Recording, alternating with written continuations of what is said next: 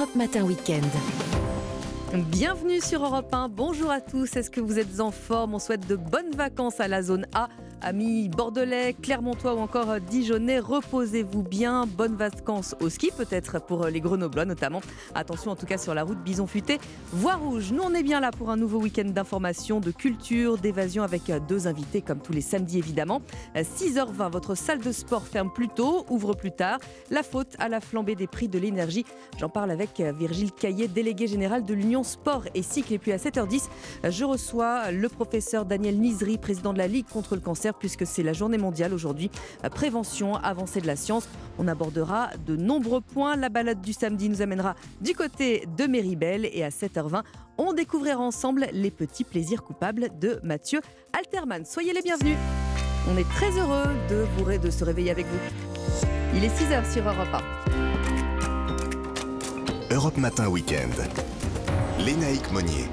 Et à 6h, la première édition vous est présentée par Clotilde Dumais. Bonjour Clotilde. Bonjour Lénaïque, bonjour à tous. Comme un air de guerre froide entre Washington et Pékin, les États-Unis ont détecté un ballon chinois dans leur espace aérien conséquence, le secrétaire d'État américain reporte sa visite en Chine. Le grand froid également en France pour les vacanciers de la zone A qui vont donc en direction de la montagne. Mais pour ceux qui n'aiment pas le ski, on verra qu'il y a des alternatives avec les loisirs indoor de plus en plus plébiscités par les Français. Et puis le saut dans l'inconnu pour le Paris Saint-Germain. Premier test sans Kylian Mbappé cet après-midi face à Toulouse. Votre prochaine demi-heure sur Europe 1, les meilleurs moments de bienfait pour vous. L'interview conso, je vous le disais, Virgile Caillé euh, pour parler des difficultés des salles de sport face à la flambée des prix de l'énergie. Et puis nous serons à Deauville aujourd'hui avec Thierry Léger pour le Quintet. Mais avant cela, une première tendance météo. Bonjour Valérie Darmon. Bonjour Lénaïque, bonjour à tous. Temps gris au nord, dégagé au sud, sous des maximales entre 8 à Clermont-Ferrand et 18 à Montpellier. Et météo complète juste après le journal.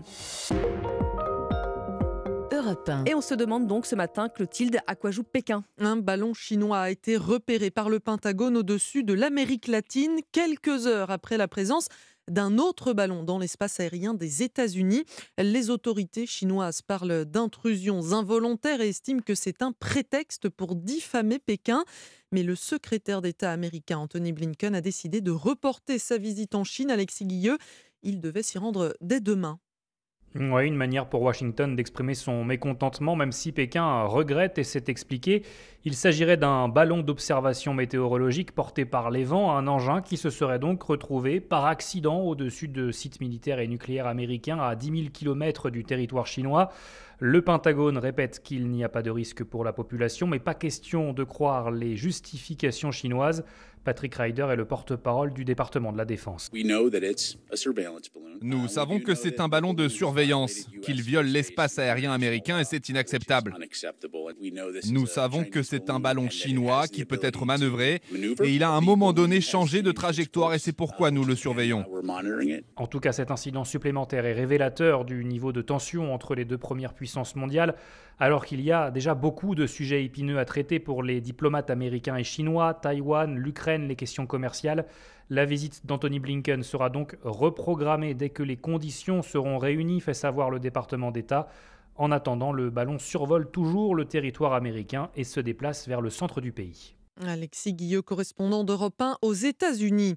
En France, le parquet national financier retient l'infraction de favoritisme à l'encontre d'Olivier Dussopt. Le ministre du Travail était visé par une enquête préliminaire pour prise illégale d'intérêt à propos de deux œuvres d'art offertes par une entreprise en 2017 alors qu'il était député maire d'Annonay et qu'un contrat était sur le point d'être conclu entre la ville et cette entreprise. Dans le Gard, les proches de la jeune Siem dont le corps a été retrouvé jeudi font part de leur incompréhension. Une semaine après la disparition de la jeune femme âgée de 18 ans, un homme a reconnu l'avoir tuée après une dispute concernant leur relation amoureuse, une liaison ignorée par les proches de Siem qui s'interrogent sur le profil du meurtrier présumé, un multirécidiviste qui devait d'ailleurs comparaître devant les assises cette semaine pour vol avec arme et qui était pourtant libre, s'étonne le cousin de la lycéenne Asdine Malou. On a tous des filles, on a tous des enfants qui sont sous la menace de loups, on les appelle des loups. C'est des gens qui sont capables de tout et qui pourtant promènent librement. ce qui nous touche, c'est qu'il était sous liberté, quoi, et qu'on paraissait libre aux assises après ce qu'il a fait. C'est un étonnement de savoir qu'un monsieur comme ça pouvait voyager dans toute l'Europe. Un monsieur qui a agressé des, des gens qu'on aimait énormément. Il a agressé des voisins, gravement. Et ce monsieur se baladait. Il n'avait ni besoin de pointer en gendarmerie, ni besoin de rendre quelconque compte à l'État. La lenteur de la justice, on le regrette malheureusement. Après, on sait que c'est pour tout le monde pareil, mais si il y aurait eu, euh, entre guillemets, des moyens afin que ce monsieur puisse être jugé plus tôt, on aurait pu éviter le drame. Il y a énormément de mal à en dire. On pourrait écrire des livres sur sa méchanceté, mais c'est pas le but. Nous qui on aime, c'est Siem. De qui on veut parler, c'est Siem. Qui on a recherché, c'est Siem. Et les résultats de l'autopsie du corps de Siem sont attendus la semaine prochaine. Il est 6h05 sur Europe 1 et vous êtes peut-être hein, en ce moment sur la route direction les pistes de ski. Et eh oui, c'est le début des vacances hein, pour la zone A, notamment du côté de Lyon et de Grenoble. Bison futé voit d'ailleurs rouge dans le sens des départs en Auvergne-Rhône-Alpes. Il conseille d'éviter la 43 entre Lyon et Chambéry jusqu'à 17h. Et alors pour éviter euh, les bouchons et si on n'est pas très sport d'hiver ou très fortuné, qu'est-ce qu'on peut faire Clotilde? Eh ben, on peut rester au chaud par exemple en essayant les loisirs indoor. La game, escape game, bowling, ça fait partie du top 3 des activités les plus pratiquées par les Français. C'est le résultat d'un sondage Space Opinion Way que vous révèle Europe 1 ce matin. C'est un moyen de s'évader malgré tout, un Margot Faudéré, tout en maîtrisant son budget. Le trampoline en intérieur, le fils de Jeanne en raffole, une activité proche de la maison et pour un budget de 20 euros par personne, alors tout le monde s'y retrouve. Ça s'accompagne pas de tous les extras qu'on peut avoir pendant les vacances, donc c'est vrai que pendant les vacances scolaires, souvent c'est toujours une sortie qu'on aime faire ensemble et qui nous permet de vivre des moments un peu spéciaux avec un budget quand même maîtrisé. Comme Jeanne, les Français sont de plus en plus friands des loisirs indoor, ces activités réalisables en intérieur. Après deux années de Covid et face à l'inflation, elles permettent de satisfaire toutes les envies selon Livio Miglioli, gérant d'un espace multi-loisirs à Nancy. Les gens ont de plus en plus besoin de s'évader. On peut autant se défouler physiquement, on a des trampolines pour ça, on a du laser, que intellectuellement avec les escape games, euh, avec euh, la réalité virtuelle. Les loisirs indoor, en fait, sont une solution de simplicité. On a des loisirs indoor en ville et à des budgets qui restent abordables. L'année dernière, la fréquentation de son espace a fortement augmenté, plus 18 à 25 par rapport à 2019. Les précisions de Margot Faudéré du service économie d'Europe 1. En revanche, pas de vacances pour le Paris Saint-Germain qui va devoir apprendre à faire sans Kylian Mbappé. L'attaquant parisien est indisponible pour les trois prochaines semaines. Alors avant le match très attendu hein, contre le Bayern de Munich, le Paris Saint-Germain va faire un premier test sans son meilleur buteur. Dès cet après-midi, Martin Lange, ce sera face à Toulouse. On l'a quitté mercredi soir, boitillant à la sortie du stade de la Mosson. Le lendemain, le verdict est tombé. Lésion à une cuisse, trois semaines d'absence pour Kylian Mbappé. Alors, comment remplacer le meilleur buteur du championnat ces quatre dernières saisons? C'est le défi de Christophe Galtier à partir de cet après-midi. Un véritable casse-tête avec une infirmerie pleine à craquer. Manqueront cet après-midi à l'appel, outre Mbappé, Neymar, Sergio Ramos, Mukiele, Kipembe ou encore Verratti suspendu. La moitié d'une équipe absente, mais pas d'excuses selon l'entraîneur. Évidemment que ça fait beaucoup de monde, mais euh, on est le Paris Saint-Germain. Euh, on a un effectif de qualité et ceux qui euh, euh, ne sont pas là sont souvent remplacés par de très bons joueurs et souvent des joueurs qui sont d'un niveau international. Des joueurs qui vont aussi devoir marquer des points alors que les grandes échéances se profilent pour le PSG, le Classico dès mercredi et surtout le Bayern Munich la semaine prochaine en Ligue des Champions. Et à suivre aussi aujourd'hui deux autres rencontres en Ligue 1, Lyon face à 3 et Rennes contre Lille. C'était le journal de Clotilde Dumais. Merci Clotilde, à tout à l'heure. 6h07 sur Europe 1. Bon réveil à tous avec euh, Valérie Darmon, une France qui est coupée en deux. Hein. Effectivement, y compris côté température, alors qu'il est, il fait moins 5 à Aurillac et 11 degrés à Perpignan, 10 hum. degrés à Paris. On le sent, hein, on l'a senti quand on est venu, hein. c'était doux. Ça n'a pas duré. À partir de lundi, c'est froid drastique, mais on n'en est pas là. 9 à Montélimar, 8 degrés à Nice et à Rennes ce matin, 7 degrés à Marignane, à Lyon et à Brest, 5 degrés à Besançon, à Clermont-Ferrand, 1 degré à Bordeaux et à Biarritz. Et côté ciel alors, du sud-ouest euh, au Languedoc-Roussillon, sur la région PACA, la Corse, les Alpes, là, vous allez profiter du soleil toute la journée dès son lever. La tramontagne qui souffle toujours jusqu'à 90 km/h, le Mistral jusqu'à 110. Il faut juste patienter en Nouvelle-Aquitaine à cause des brouillards du matin en pleine qui vont se dissiper très vite. Et puis au nord, c'est là où la France est vraiment, vraiment coupée en deux eh ben, ça va rester gris toute ah. la journée. Eh voilà, nous, on ne voit toujours pas le soleil, sauf ce matin tout de hein. même en Bretagne. Vous ah avez un petit peu d'éclaircie, mais ça ne va pas durer. Bon, levez-vous tôt alors, il est 6h08 sur Europe 1. Dans 10 minutes à peu près, la conso, les salles de sport en difficulté entre le Covid et les prix de l'énergie qui flambent. On verra ça euh, d'ici quelques instants. Mais avant cela, évidemment, les pronostics de Thierry Léger. Bonjour Thierry. Bonjour les naïcs, direction la côte normande, Deauville, pour ce quintet qui va se courir sur les 1900 mètres de la piste en sable fibré, avec 15 partants et non 16, le numéro 11 ayant déclaré forfait. Classés dans cet ordre, au deuxième, troisième et quatrième place d'un quintet similaire sur ce tracé le 13 janvier, les numéros 9 Youngman, 1 Pont Mirabeau et 5 Grit Rotation sont pour moi sur la foi de cette performance trois priorités absolues on le reposera Bozio, le numéro 4, confirmé dans cette catégorie des quintés et à nouveau proche de son meilleur niveau, avec Portalis, le numéro 8, lauréat avec facilité de la deuxième épreuve du handicap référence, disputée le 13 janvier à Deauville. Enfin, les numéros 12, Super Supersonic, 15, Circo Massimo et 2, Exciting, compléteront ma sélection. Mon pronostic 9 As 5 4, 8, 12, 15 et 2. Merci beaucoup Thierry Léger, à demain. Europe 1, bien fait pour vous.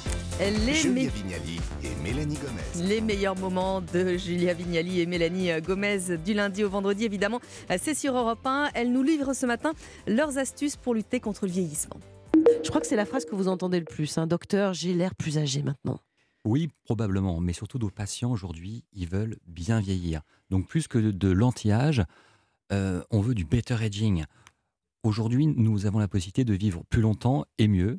Donc l'objectif, c'est d'être vraiment en harmonie euh, entre notre apparence et l'énergie interne que nous avons. Dites-moi, cette, peur de vieillir, est-ce que c'est quelque chose que vous, vous observez tous les jours en consultation? Euh, Et d'ailleurs, est-ce que c'est une hantise plutôt féminine, comme mmh. parfois on peut l'imaginer? Oui, c'est plutôt féminin mais aujourd'hui, nous avons de plus en plus d'hommes. Donc c'est autour de 20% de nos patients, donc de plus en plus. Euh, mais surtout, aujourd'hui, c'est un petit peu monsieur tout le monde. Avant, c'était plutôt des chefs d'entreprise, des comédiens, des acteurs. Et maintenant, très souvent, nous avons des conjoints, des maris ou même des frères de patients. Mmh. Euh, donc tout le monde. Ils osent franchir la porte de vos cabinets, c'est ça? Oui, alors la première fois, c'est pas forcément simple pour eux. Et ils viennent avec leur femme ou avec leur sœur ou pas? En général, euh, les premières consultations, c'est en couple. Et après, euh, bah, c'est le mari qui prend le téléphone et qui prend le rendez-vous pour les deux ou qui vient parfois en cachette. Quand on évoque le fait de vieillir, on pourrait se dire qu'on a, plus confiance en soi, plus de maturité, plus d'expérience, euh, plus on avance en, âge. Et pourtant, c'est vrai que dans l'imaginaire collectif, on a une image qui n'est pas très positive hein, de ce processus naturel. Pourquoi ça nous fait peur encore comme ça de, de, de vieillir? Comment vous voyez les choses, vous? En fait, c'est la représentation sociale de l'âge qui nous pose problème. Parce que quand on, interroge les gens, finalement, euh, ce, que, ce, que, ressentent les femmes et les hommes aussi de plus en plus, c'est que on leur renvoie une image de dégradation quelque part, de moins. Et personne n'a envie de se situer du côté du moins. Mhm. Et ça, c'est parce que on fait une sorte de, de, raccourci entre l'âge, qui est mhm. tout à fait naturel, et le fait de vieillir. Et c'est des choses qui sont différentes. C'est pas lié les deux? Non, parce qu'en fait, on a la main sur son âge biologique. 80% du vieillissement, c'est notre hygiène de vie. Donc à partir du moment où on comprend ça, eh bien, on sait qu'on peut avoir la main sur, euh, comment dire, notre façon de prendre de l'âge. Une mmh. fois qu'on a compris comment marche son corps, eh ben, on a les outils en fait pour ne pas accélérer euh, le mmh. vieillissement cellulaire parce qu'il y a, y a, des, y a une, mauvaise hygiène de vie entre guillemets va accélérer le vieillissement cellulaire et donc on, en aura des traces avec une moins jolie peau, avec une, mmh. des kilos en trop, une silhouette moins mobile, moins tonique, alors que une hygiène de vie qui va au contraire prolonger la longévité et va vous permettre de garder de l'énergie, euh, une jolie peau, une silhouette très active, de la, de la mobilité, de l'énergie, euh, etc. Mmh. Donc en fait, on peut avoir la main sur son âge, mais en revanche, ce qui, ce qui pèse aujourd'hui sur les épaules en fait de tout le monde, c'est l'agisme, qui est une sorte d'idéologie quand même qui est très ostracisante et qui euh, a tendance en fait à mettre de côté euh, toute personne euh, au-delà, on va dire, de 50 ans. De manière générale, qu'est-ce qui fait que notre corps vieillit biologiquement? Qu'est-ce qui se passe dans notre corps, dans nos cellules? On entend souvent parler de ces fameux radicaux libres. C'est eux qui nous font la misère? Les radicaux libres, euh, c'est le principal responsable. En fait, qu'est-ce que c'est les radicaux libres? Ce sont des molécules d'oxygène instables qui sont créées par notre corps. C'est un peu comme des déchets de nos réactions biochimiques et qui vont attaquer nos cellules, notre ADN. C'est ce qu'on appelle le stress oxydatif. On entend souvent parler euh, de ces termes. Donc ces radicaux libres sont des petites molécules d'oxygène qui vont attaquer euh, notre ADN, encore une fois, donc notre patrimoine génétique et nos cellules. Euh, et ça va entraîner des vieillissements prématurés. Donc tout l'enjeu, ça va être de limiter le nombre de ces radicaux libres pour favoriser un meilleur vieillissement des tissus. Admettons, si mes parents ont été, je sais pas, très ridés très tôt, euh, est-ce que bah, je risque moi aussi d'être assez fripé euh, rapidement? Oui.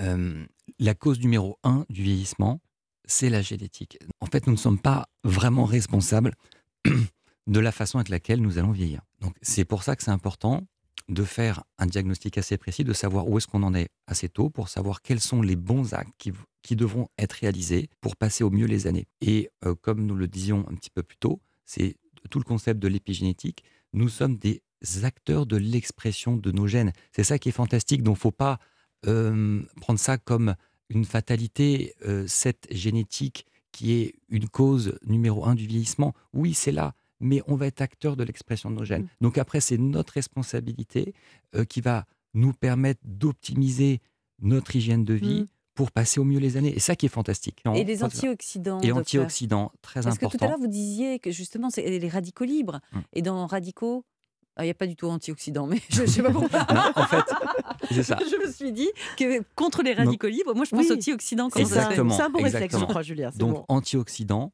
le numéro un, ça va être les sérums vitamine C. Donc, sérum vitamine C, ça devrait être presque dans chaque routine, en En- mettre un petit peu tous les Mmh. jours. Sérum vitamine C. En premier lieu, docteur? Ouais. C'est le premier geste beauté? Euh, une fois par jour, sérum vitamine C, très important.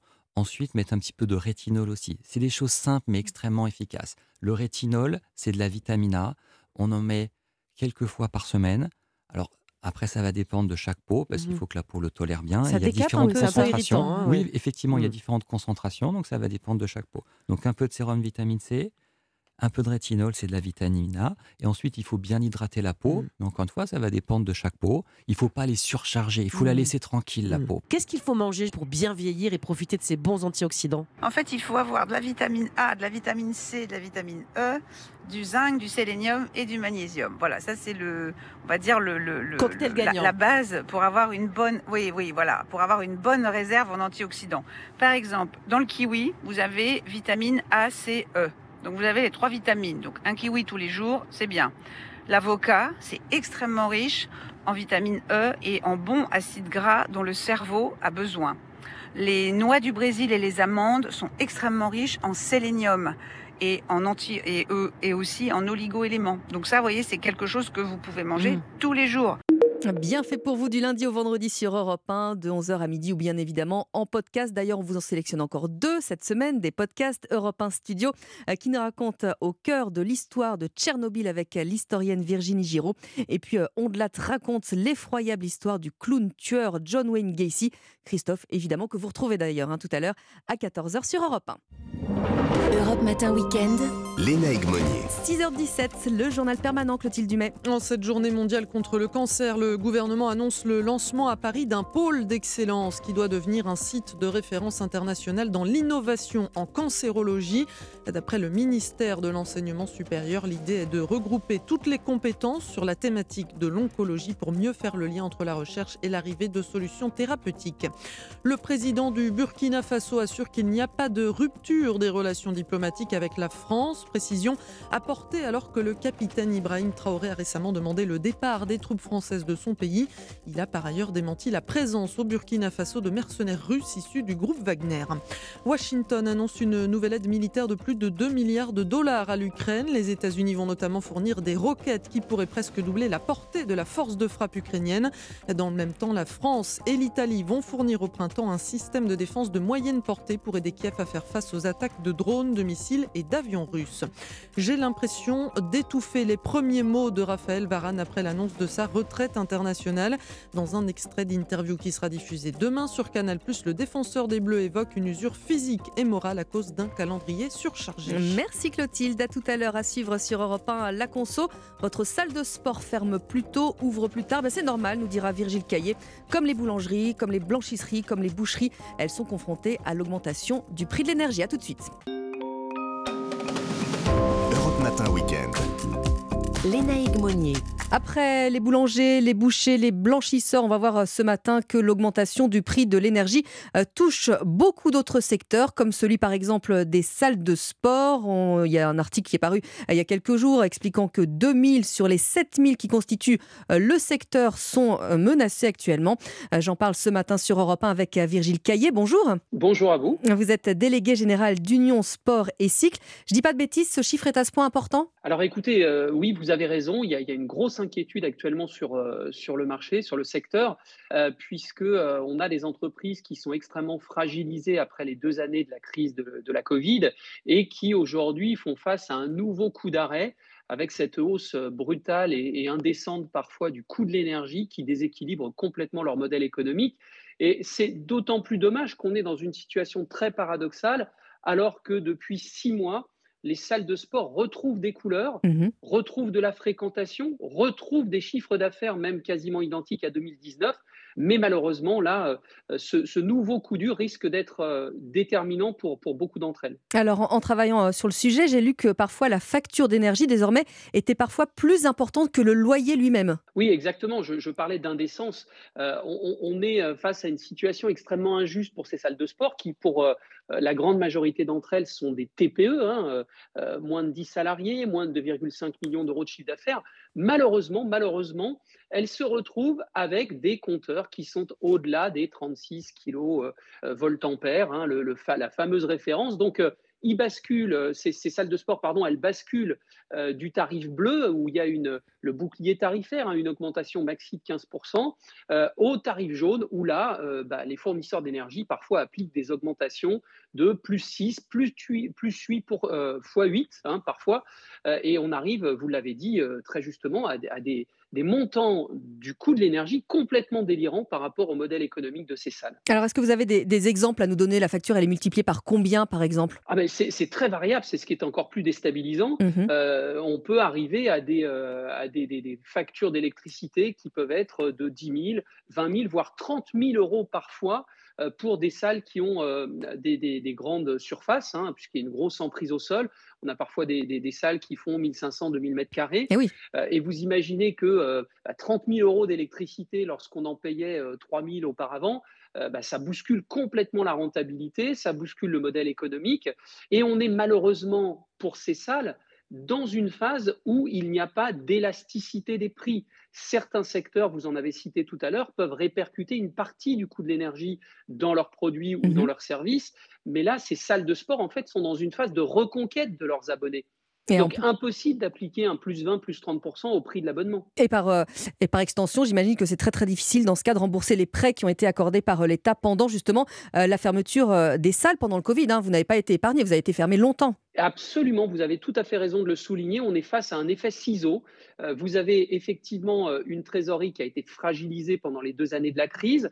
Vous avez effectivement, c'est important de le rappeler, le remboursement des PGE et l'État n'a pas voulu allonger cette durée de remboursement qui aurait permis de baisser un petit peu les, traites mensuels. Donc ça pèse lourd dans la trésorerie de ces entreprises. Et puis, il y a encore un tiers de nos, de nos salles qui sont en contentieux avec les bailleurs. Euh, suite à la crise de, la Covid.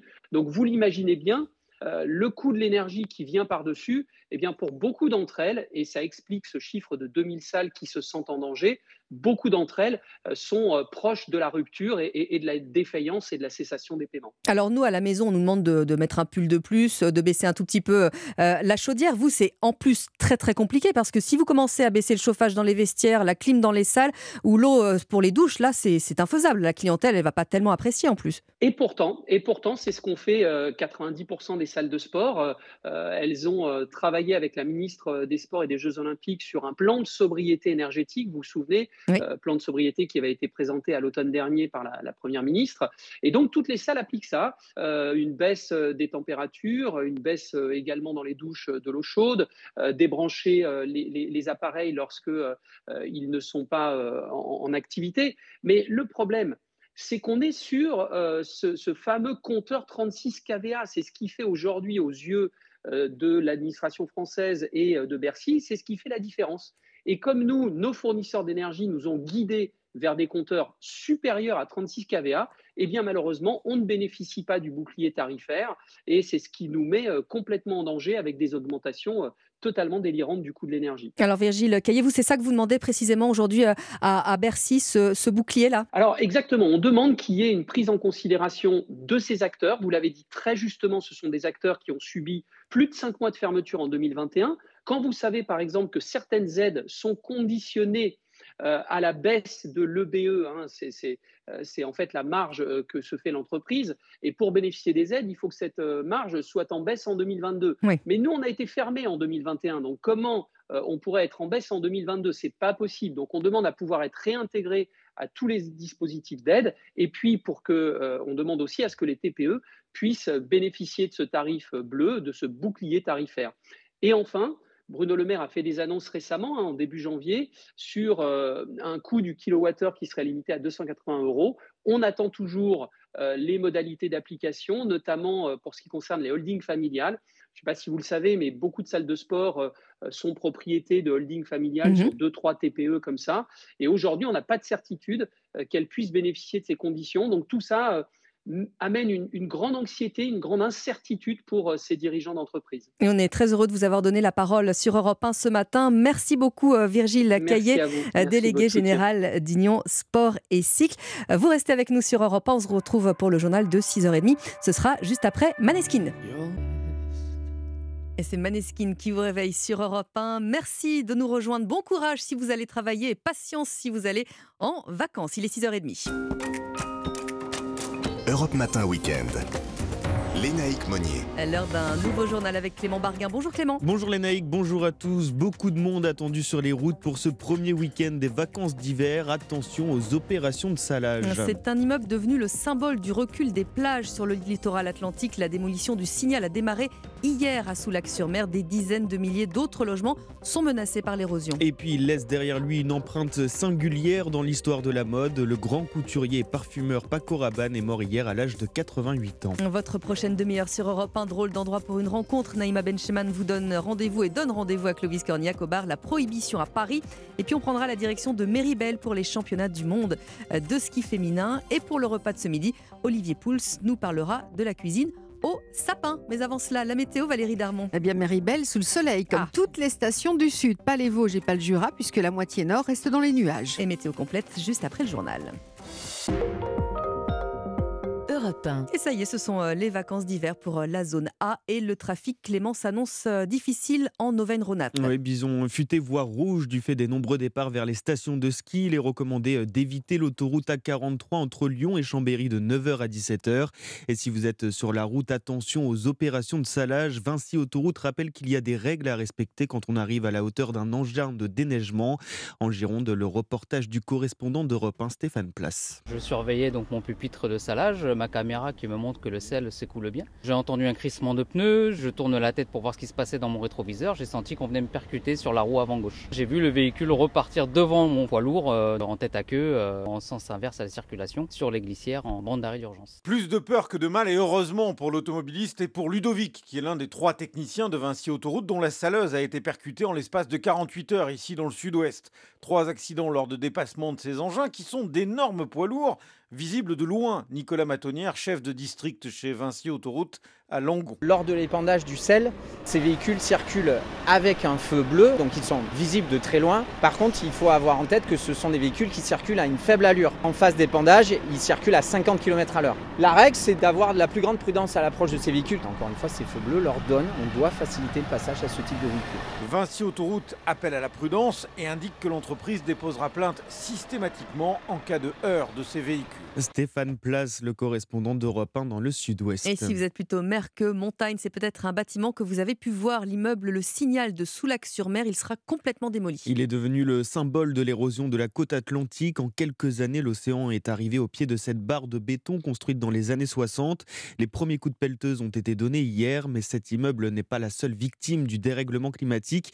De nombreuses communes en France sont concernées par le phénomène, comme l'a rappelé hier le ministre de la Transition écologique Christophe Béchu. En France, on a 975 communes qui sont, à un titre ou à un autre, concernées par ce qu'on appelle l'érosion du trait de côte, en fonction de ce que sera la réalité du réchauffement climatique. Jusqu'à 50 000 habitations qui vont être, d'ici la fin de ce siècle, concernées par euh, cette érosion du trait de côte. D'abord, la loi climat et résilience qui a été votée il y a un peu plus de deux ans a fixé des nouvelles règles et impose aux communes qui sont concernées de faire des cartes à 30 et à 50 ans pour regarder ce qui va se passer. Depuis le 1er octobre de l'année dernière, tout acquéreur sait maintenant si le bien qu'il achète est situé dans une zone qui est concernée par cette érosion du trait de côte. Et puis, on a des règles pour permettre des relocalisations d'activités, en particulier euh, économiques ou de camping, sur une autre partie du territoire qui ne soit pas concernée de la même manière. Christophe Béchu, le ministre de la Transition écologique depuis Soulac-sur-Mer. Et puis c'est la fin d'une cavale. Clément à Saint-Étienne, un ancien mafieux italien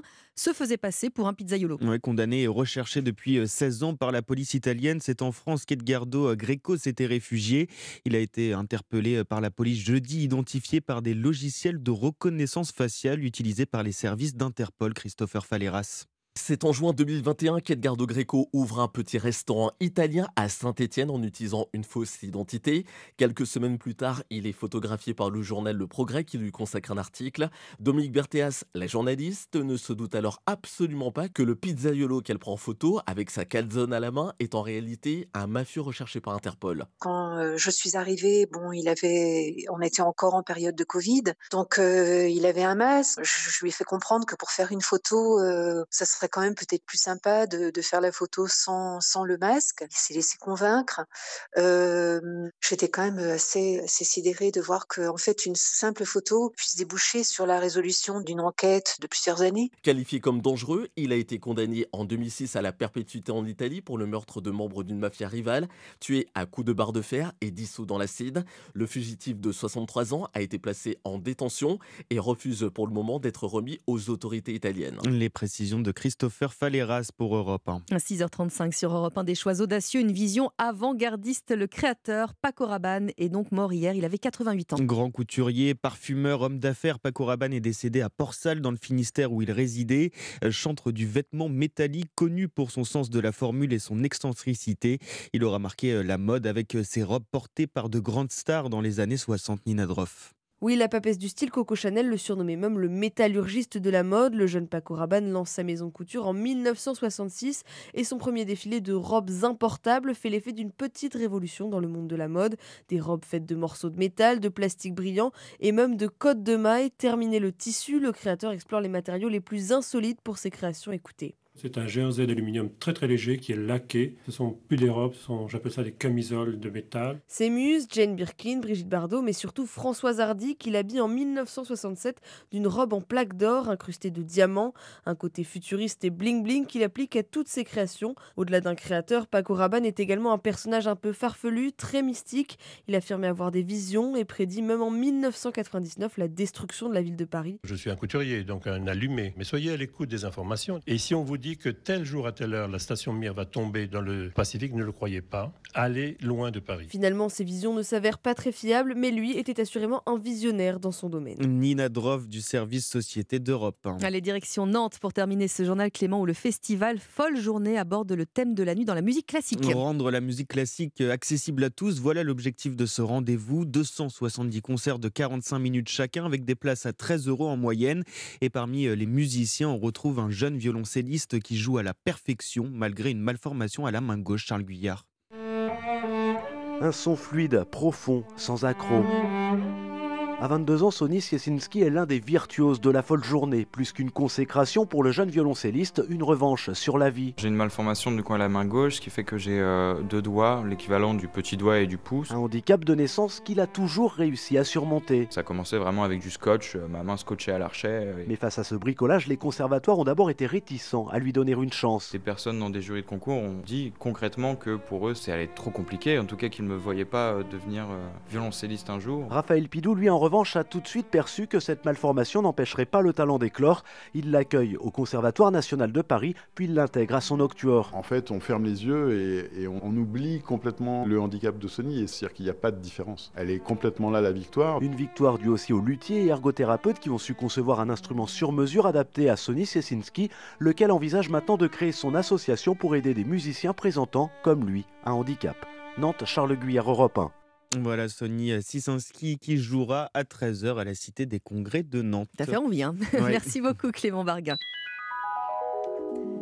6h38 sur euh, Europe 1. Valérie Darmon, vous nous donnez le programme du jour? Oui, bah Nantes qui sera sous la grisaille, Ah hein, bah comme, voilà. comme la moitié nord. voilà, des nuages du Grand Est à Rhône-Alpes, jusque sur l'Auvergne, sur le centre de la France, la Bretagne, la Normandie, le bassin parisien, les Charentes. Même si ce matin, vous connaissez quelques éclaircies sur le Finistère, tout de même. Ah, quand même. Et la basse Normandie, éclaircies de courte durée, parce qu'à partir de la mi-journée, vous ne les connaîtrez plus. Alors, plus au sud, par contre, depuis le sud Gironde jusqu'en Méditerranée, le soleil est très présent dès avec toujours du Mistral et de la Tramontane jusqu'à 100 km/h en moyenne vallée du Rhône. Soleil particulièrement présent du Pays Basque aux Alpes du Sud, aux Hautes-Alpes. Juste prudence ce matin sous les brouillards de Midi-Pyrénées et de Midi-Toulousain. Et les températures baissent?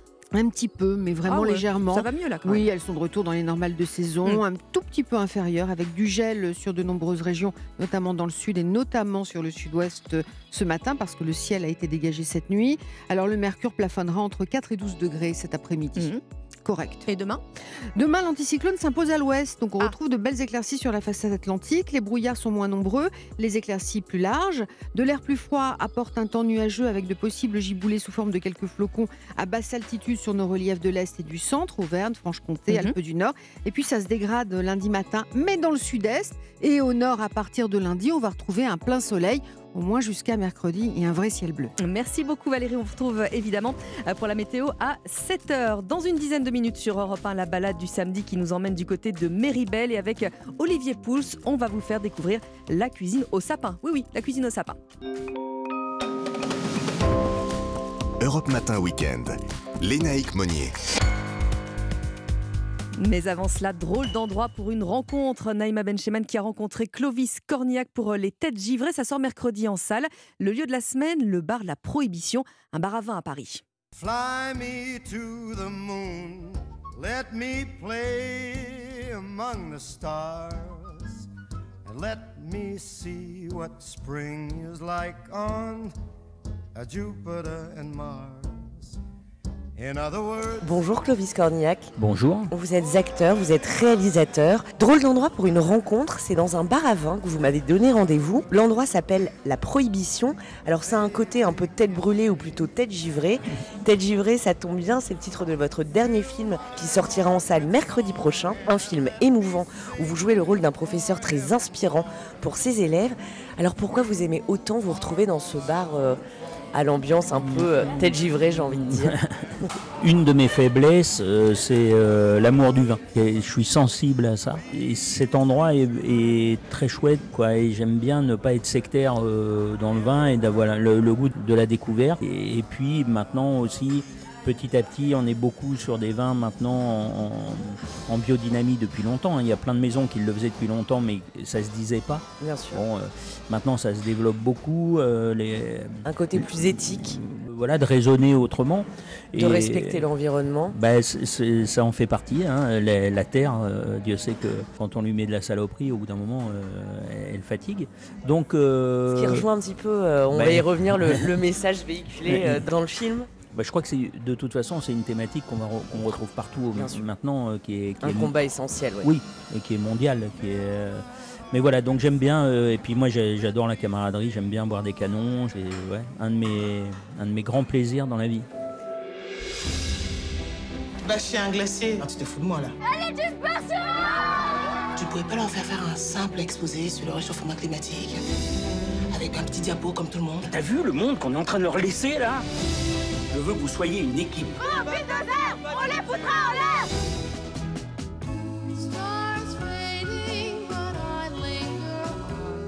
Alors dans Les Têtes givrées, Clovis Cornillac, vous interprétez Alain Fayet, un professeur audacieux, écorché vif, un ancien entraîneur de ski qui va entraîner ses élèves dans un projet assez périlleux.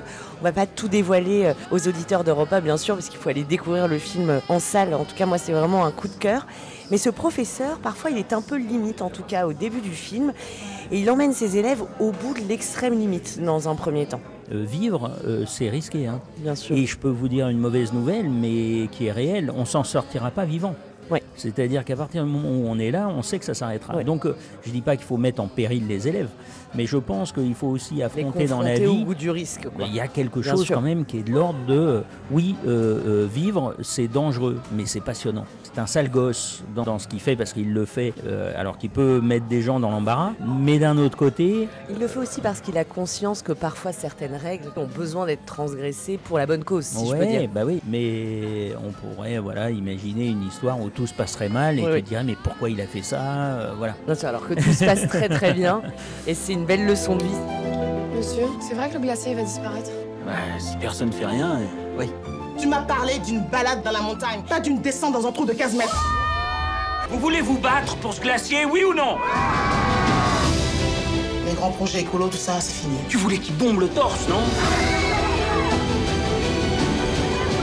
Regardez bien, parce que tu les changeras plus. Si nous, on est incapable de faire bouger toute une vallée, de quoi vous, vous seriez capable?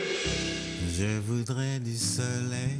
C'est un film bienveillant, juste, une comédie intelligente, centrée sur la question de l'affirmation de soi avec en toile de fond la question du réchauffement climatique, une profonde interrogation sur le monde qu'on veut aussi transmettre à nos enfants. C'est ce que je trouve très très réussi dans le film de Stéphane Caz. Il parle finalement de sujets complexes, l'éducation, euh, la transition écologique, qui sont des sujets où tu fais oh là là, oh là. Oui, on a peur Ah ouais, d'avoir un côté un peu SECPA. donneur de leçons. Le- oui.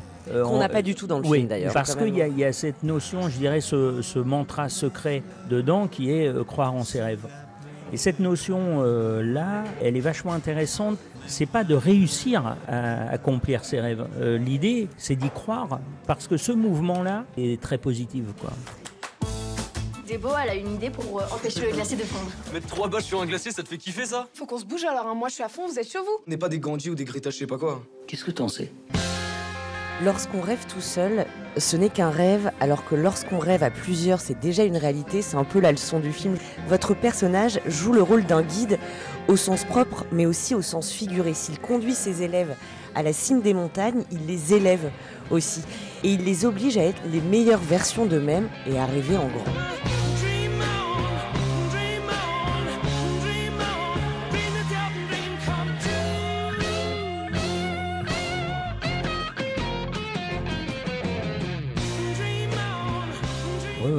Enfin, je suis d'accord avec euh, votre analyse quand je vois le film. Je me dis oui, il est, il est question de ça. Et je pense que si euh, vous parliez avec euh, Stéphane Caz, il serait le- ravi. qui est le réalisateur Ouais, du film. Il serait ravi de vous entendre en disant oh bah, oh bah c'est chouette, c'est que c'est, c'est que c'est, c'est c'est passé quoi. C'est vraiment le, le- le message qui est transmis, je trouve. Ce Ouais. côté guide dans les deux sens, le guide de la montagne, évidemment. Bien sûr, ouais. Lui qui est ancien entraîneur de ski, il y a, ce- il y a cette dimension en fait euh, part. mais ce qui est chouette, c'est qu'effectivement, je pense que que vous ayez cette analyse-là, je pense que ça, c'est sa grande fierté. Ouais.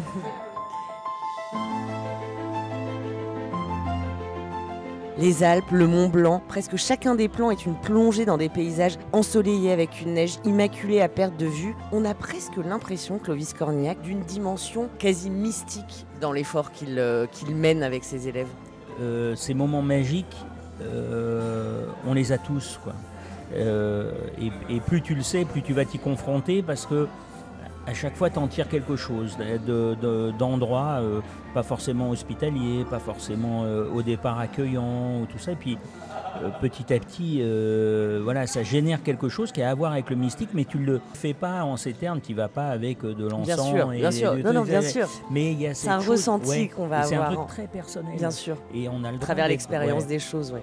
On a le droit d'être comme ça. Parce que c'est quand même. C'est juste phénoménal. Donc euh, d'être dans ce rapport-là, euh, ça fait pas de mal.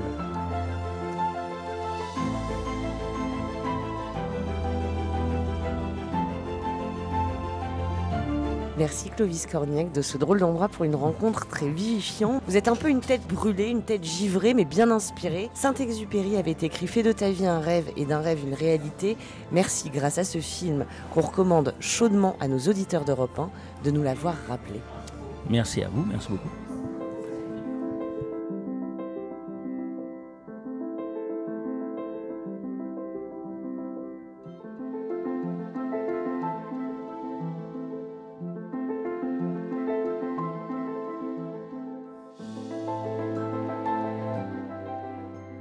Drôle d'endroit pour une rencontre, Naïma Bencheman, tous les samedis sur Europe 1 à 7h20 et évidemment quand vous le souhaitez, session de rattrapage sur europe1.fr. Europe Matin Week-end. Lénaïque Monnier. 6h48 sur Europe 1, l'heure du journal permanent Clément Barguin. Olivier Dussopt visé par une accusation de favoritisme à l'issue d'une enquête du parquet national financier. Une enquête préliminaire pour prise illégale d'intérêt avait été ouverte contre l'actuel ministre du Travail à propos de deux lithographies du peintre Gérard Garousse qui lui avaient été offertes par une entreprise en 2017 alors qu'il était député maire d'Annonay. C'est le début des vacances d'hiver pour la zone A, du monde attendu sur la route. Bison futé voie rouge en Auvergne-Rhône-Alpes dans le sens des départ. Les principales difficultés devraient se concentrer dans les massifs alpins. Il est déconseillé de prendre la route entre Lyon et Chambéry de 9h à 17h. L'Ukraine va obtenir des armes occidentales de plus longue portée. Les États-Unis annoncent une nouvelle aide militaire d'un montant de plus de 2 milliards de dollars, incluant des roquettes qui pourraient quasiment doubler la portée de la force de frappe ukrainienne.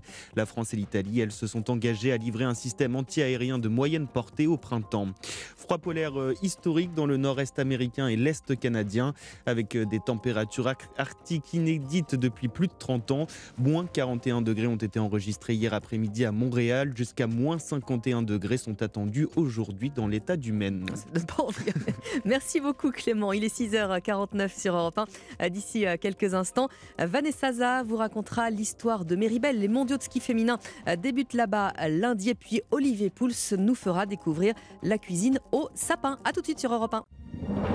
Europe Matin Week-end, Lénaïque Monnier. La balade du samedi qui sent bon, les vacances au ski. bonjour Vanessa Za, bonjour Olivier Pouls. Bonjour, à tous. Vous avez vos moon boots Non, pas encore. mais c'est Vanessa qui va nous emmener euh, justement à, la montagne euh, pour euh, les championnats du monde de ski alpin. Exactement, qui vont se passer dans les, les trois vallées à partir de lundi. Alors ça va se mhm. passer en alternance entre Courchevel pour les épreuves masculines et Méribel pour les féminines et les ah, parallèles. Pour moi. ouais, exactement. Alors vous êtes bretonne, mais aussi un petit peu skieuse. Ouais, pas, voilà, donc je vous ai concocté un petit week-end montagne hein. au, féminin, en fait, ah, justement. Ah bah ça, belle.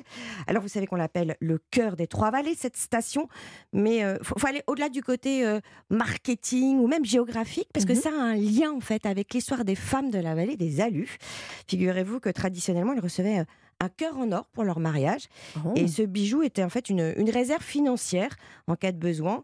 Euh, donc elle pouvait le mettre en fait en dépôt euh, contre oh. de l'argent, chez ma tante, hein, voilà, et le racheter euh, si leurs finances le permettaient. Alors un cœur qui va peut-être porter chance aux skieuses qui vont oh. dévaler le roc de fer de la piste des épreuves féminines. Elle date des, des JO de 92. Hein. C'est ça. Alors elle a été légèrement réaménagée pour correspondre aux critères actuels. Hein. On a bien compris que les technologies donc du matériel avaient un petit peu évoluer.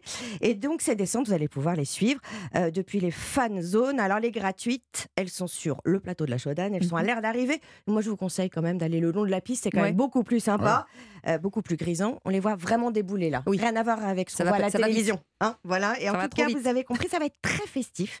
Il va y avoir des, des, animations tout au long de la journée avec un événement chaque soir sur la Medal Plaza. Un véritable festival qui s'appelle le World Ski Festival qui va accueillir des, des scènes comme Ben l'Oncle Soul, comme Chinese Man, Danakil, Feder, Flavia Coelho, Vitalik, Synapson, qui vont dynamiser ces fins de journée juste avant les remises des prix de chacune des courses et les tirages au sort des dossards. Il y a du lourd, hein c'est pas mal. Et c'est les remises des courses du jour, donc hommes et femmes. Et Europe 1, il sera d'ailleurs, on a un reporter de service des sports qui va nous faire vivre euh, cet événement. Alors c'est une belle occasion évidemment, Vanessa, de, de s'immerger en montagne avec peut-être une petite recommandation? Ah, Moi, j'ai un endroit absolument féerique ah. à vous proposer. Euh, c'est un lieu qui n'est accessible qu'en ski de randonnée. Ah. ou en motoneige ou en dameuse. Euh, vous pouvez y monter simplement pour un déjeuner euh, autour d'une très bonne raclette au foin et au jaune épic préparée par le chef qui s'appelle Dominique Extraordinaire. Ça, c'est déjà une expérience. Mais si on peut y séjourner, ça l'est doublement. Ce lieu, c'est le, refuge de l'attrait. Euh, c'est un cocon montagnard exceptionnel. C'est une expérience folle. Moi, je n'en avais pas fait comme ça avant. On est posé dans le Grand Blanc, on est au milieu de nulle part. on est au-dessus des allures, on est presque à 2000 mètres d'altitude. Il y a seulement six chambres. c'est un mot en fait. Il y a une ferme, euh, il y a un poulailler, eh ben, il y a même des poules de soie. Il y a une chapelle. Voilà, on est dans une petite ambiance avec une famille, parce que la famille, c'est vraiment. Euh, euh, l'équipe forme une famille et ça donne vraiment une âme, justement, à ce lieu. Et alors, ce qu'il y a de, de, chouette, on peut profiter de l'univers montagnard avec des activités, des soins. Et Lénaï, il y en a un pour vous. Ah. C'est Maëva qui, qui, vous attend, la Spa Manager. On a une cabine avec un bain de lait On mélange du lait d'anaise, du lait de vache et du miel, donc pour le côté vraiment nourrissant, hydratant. Euh, on peut activer des jets qui permettent de vraiment favoriser la relaxation avec justement un paysage magnifique euh, panoramique sur les montagnes. Et vous pouvez aussi euh, profiter du lait de foin pour vous relaxer et qui a une action sur le côté décontractant des muscles. Alors ça, ça peut faire sourire, ça peut être Ah, mais anecdotique, ouais, mais, mais ça fonctionne. Ce qui est intéressant, c'est que c'est un des rares médias spas d'altitude avec des machines performantes pour se préparer au ski et récupérer. Ouais, je vous donne un important. exemple. Le Yashi Dome, c'est un sauna japonais qui vous permet d'évacuer la quantité d'eau équivalente à celle qu'on perd pendant un semi-marathon. Ah oui. On, voilà, on élimine les toxines et les métaux lourds et aussi peut-être les kilos qu'on va la prendre raclette. et la raclette. Et la raclette. Si on qu'on va transpirer de la raclette, ça m'arrangerait. ouais. Alors, on a parlé euh, euh, de foin, de cuisine au foin. Là, vous, Olivier, vous arrivez avec euh, autre chose dans votre, dans votre musette, Oui. la, la cuisine au sapin. Ah, ça vous je, étonne, ah, hein. ah, Ah ouais. complètement, ça me... Alors, les- les filles, qu'est-ce que vous avez fait de, de votre sapin de Noël? Est-ce que vous l'avez abandonné lamentablement dans, dans un son sac? petit sac Alors- doré? Euh, Son petit sac doré sur Non, le moi, je l'ai mis dans un truc à recycler. Vous savez que Moi, j'ai un faux pu- sapin, moi, justement Voilà. pour être Ouais. hyper écolo. Bah alors vous, ça compte pas pas. cuisiner. Mais alors, euh, vous savez, Léoné, vous auriez pu le manger. bah, je- C'est incroyable. Bah mais on oui, peut- mais- Le sapin est comestible. Comestible, Les sapins, les différentes variétés de sapins qu'on trouve en montagne sont voir, comestibles. En plus, ils sont extrêmement bio, puisqu'ils sont évidemment euh, pas traités. Donc, euh, on mange plusieurs choses. Alors, on fait évidemment pas un tartare de branches de sapin. Non, hein, ça c'est pique pas un peu. comme ça, euh, ni une poêlée d'épines. Mais euh, il y a différentes manières d'utiliser le sapin en cuisine, et je vais vous en donner Ah bah oui, quelques-unes. oui. Je suis Alors, curieuse. euh, tout simplement, vous, si vous avez envie de faire un poulet au sapin, Mhm. vous prenez deux, trois branches de sapin que vous allez mettre dans votre cocotte avec le poulet au moment de la cuisson au four. Et comme on le ferait avec du thym ou avec d'autres herbes aromatiques, au moment de la cuisson, ça va sentir et Oui, ça va vrai que ça sent bon, les aromatiser. C'est très bon. Ça Euh, dégage les bronches. il y a quelque chose, on n'est pas en saison parce que ça ne va arriver qu'au printemps, mais qui est délicieux, ce sont les bourgeons de sapin. Et Ceux-là, vous pouvez également euh, les préparer, et même les épines. Et pour les épines, j'ai deux petites idées de, de recettes à, à vous suggérer. Alors la première, c'est de, de faire des petits sablés euh, avec du fromage de montagne, du Beaufort par Mhm. exemple, et des épines de sapin. Alors vous allez faire une farine d'épines de sapin, c'est-à-dire que vous allez laisser sécher des épines de sapin, que vous allez mixer et que vous allez rajouter à votre farine, ça va Ouais. aromatiser la farine. Vous allez euh, prendre à peu près 180 grammes de cette farine, 80 grammes, euh, 120 grammes de beurre, que vous allez les mélanger comme on le fait pour faire un sablé euh, traditionnel. On va rajouter euh, deux jaunes d'œufs, on va rajouter une bonne poignée euh, de Beaufort, on va mettre ça dans des petits moules et on va cuire au four, euh, dans un four à 180 degrés pendant une vingtaine de minutes. Et on aura des petits sablés croquants, aromatisés au sapin, c'est assez bluffant. C'est intriguant, hein? Ouais, mais c'est- moi. c'est vraiment très bon, je vous garantis que c'est très bon. Non, Là, on vous croit. Olivier, on vous croit. Et le, le- le- le grand chef Emmanuel Renault, euh, 3 étoiles au flocon de sel à Ah Megève, oui, même. prépare ce genre Mmh, de, de- de d'accord. choses. Et puis la deuxième petite recette que vous pourriez faire ce week-end, si vous avez euh, des branches de sapin à la maison, c'est de la même manière, hein, vous récupérez les épines, vous les faites sécher un petit peu au four de manière à enlever l'humidité, Ouais. vous les mixez pour en faire une petite poudre que vous allez intégrer à des boulettes de viande avec euh, un Oh. petit peu de chapelure, avec euh, euh, un petit peu d'échalote, avec euh, pourquoi pas un petit peu de mie de pain aussi pour donner un peu de moelleux. Et vous faites des jolies boulettes de viande comme ça, aromatisées au sapin que vous allez faire cuire dans votre four. C'est absolument magnifique. C'est ça, ça parfume, c'est délicieux et franchement, c'est une découverte incroyable. Et ben alors moi je suis, euh, Ah bah, je vais moi, pas je dire suis sur les fesses parce que c'est pas Ouais. très poli, mais je suis quand même un peu bluffée par. En par- même temps, par- vous êtes sur, sur les fesses à ski. voilà, exactement. Mais pas avec votre sapin artificiel. hein, Non. Ah, bah, hein, Mm. ah bon? Une blonde. On explique à Vanessa. Merci beaucoup. Olivier, on vous retrouve euh, à 11h chez Laurent Mariotte? Oui, absolument. À tout à l'heure. On est très heureux avec euh, l'équipe d'Europe Matin Weekend de vous réveiller. Il est 7h sur Europe 1. Bienvenue. Europe Matin Weekend. Lénaïque Monnier. Et à 7h, le journal vous est présenté par Clotilde Dumais. Bonjour Clotilde. Bonjour Lénaïque, bonjour à tous. Un seul mot d'ordre pour les premiers vacanciers. Trouver le soleil, direction la montagne pour une partie de la zone A, déjà enviée par les Parisiens qui aimeraient bien eux aussi quitter la grisaille ambiante. À la une également, Jean-Luc Mélenchon qui cherche également une éclaircie. L'insoumis lance aujourd'hui un institut de formation. Et puis le 15 de France veut briller en Italie pour le début du tournoi des Six Nations. Match prévu demain avec un nouveau titulaire lyonnais qu'on écoutera en fin de journal. Et puis dans votre prochaine demi-heure sur Europe 1, les plaisirs coupables de Mathieu Alterman et la note secrète de Fabrice Lafitte avec Phil Collins qui vient de fêter ses 72 ans. Mais avant cela, la tendance météo, Valérie. Alors le soleil au nord, c'est pas pour aujourd'hui. C'est pour lundi et tout le début de semaine, mais ce sera du ciel bleu pour nous tous sur la moitié nord. En attendant, on a des nappes de brouillard à l'ouest et au centre, des gelées matinales au sud et en montagne, et du soleil sur le sud, une douceur printanière autour de la Méditerranée. Et météo complète après le journal. Lyon, Dijon, Grenoble, Bordeaux ou encore Poitiers, c'est le début des vacances d'hiver pour la zone A. Avec déjà de premiers ralentissements hein, sur la route ce matin, bison futé, voire rouge dans le sens des départs en Auvergne-Rhône-Alpes. Direction donc les pistes de ski pour de nombreux vacanciers qui seront bientôt rejoints par les Parisiens, impatients eux aussi de partir à la montagne, mais également vers d'autres destinations. Écoutez. Je vais au Carreau d'Arrache. Vous vous attendez à faire quoi là-bas? Pour ma fille du ski. Voilà, elle va passer sa première étoile et puis moi des randonnées en raquette avec euh, mes amis. J'espère qu'il y aura de la bonne neige. Peut-être euh, de la raclette, de la fondue Aussi, on va pas trop abuser non plus, mais oui.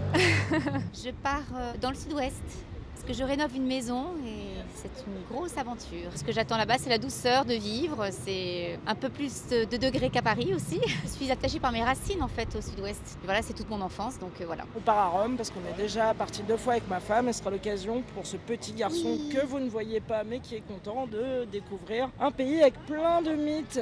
Nous espérons trouver un peu de soleil, un peu de bon vin et pas trop de grève. Et des pièces dans la fontaine. On les sortira avec des bâtons. Voilà, des Parisiens euh, interrogés par Romain Biteau, pa- Parisiens rêveurs, hein, mais qui vont encore devoir attendre quand même deux semaines avant de partir eux aussi en vacances. Ce samedi euh, 4 février, Clotilde, c'est aussi la journée mondiale de la lutte contre le cancer. Avec un thème cette année pour des soins plus justes, puisqu'avec un système à bout de souffle et des déserts médicaux, eh bien les inégalités s'aggravent, Yasmina Katou, avant, pendant et après le cancer. Oui, par rapport au reste de la population, les moins diplômés et les personnes fragiles économiquement sont deux fois moins diagnostiqués via les dépistages organisés.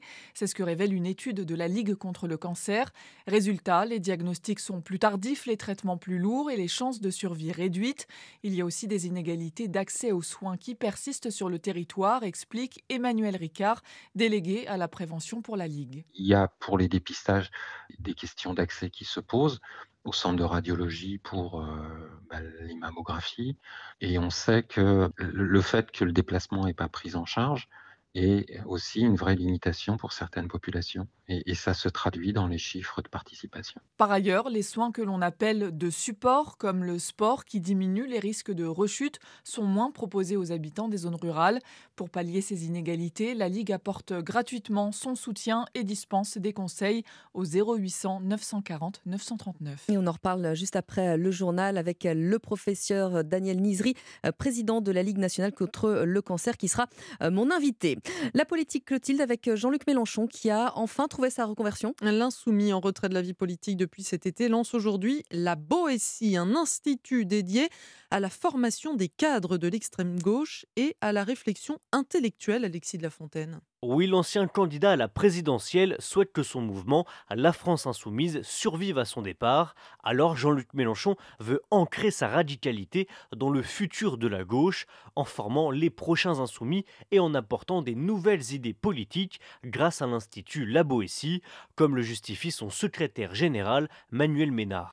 euh, euh, s'enraciner euh, dans la durée, euh, on a besoin d'établir, de créer un lien productif et fertile entre le monde intellectuel, le monde politique, le monde artistique. Mais pour l'ancien leader insoumis, c'est également l'aboutissement d'un défi personnel, car depuis son départ du Parti socialiste en 2008, Jean-Luc Mélenchon a un seul objectif, le remplacer. Alors après avoir dépassé le PS dans les urnes, l'Institut La Boétie vient concurrencer la Fondation Jean Jaurès, historiquement socialiste. Les précisions d'Alexis de la Fontaine du service politique d'Europe 1. Le parquet national financier retient l'infraction de favoritisme à l'encontre d'Olivier Dussopt. Le ministre du Travail était visé par une enquête préliminaire pour prise illégale d'intérêt à propos de deux œuvres d'art offertes par une entreprise en 2017 alors qu'il était député maire d'Annonay et qu'un contrat était sur le point d'être conclu entre la ville et cette entreprise.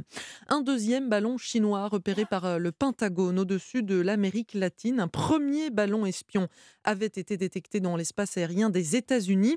Le secrétaire d'État américain Anthony Blinken parle d'un acte irresponsable et reporte en conséquence son voyage prévu en Chine ce week-end. Pékin évoque de son côté une intrusion involontaire et assure qu'il s'agit d'un ballon d'observation météorologique dévié par les vents.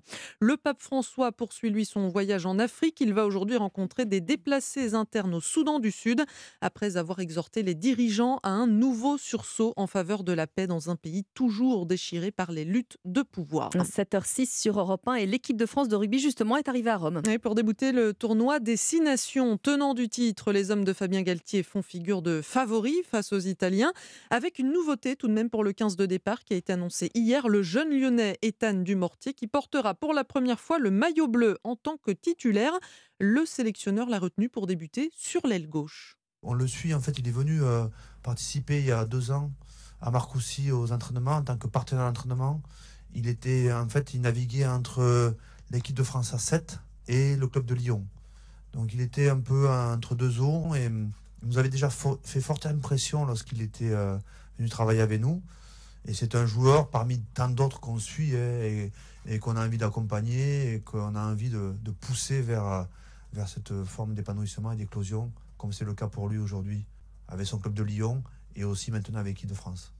Et le tournoi Destination qui commence dès aujourd'hui hein, avec deux matchs à suivre cet après-midi Pays de Galles, Irlande et Angleterre-Écosse. Merci beaucoup Clotilde. Il est 7h06 sur Europe 1, 7h07. 7h07, l'heure vous dites, euh, Valérie Darmon, qu'il y a des régions avec et des régions sans aujourd'hui. Hein. Oui, et nous, on est dans les régions sans, euh, sur le bassin parisien, sans soleil, évidemment, hmm. du Grand Est, euh, donc à Paris, jusque sur les pays de la Loire. Le temps va rester très nuageux toute la journée, très couvert et même brumeux par endroits ce matin.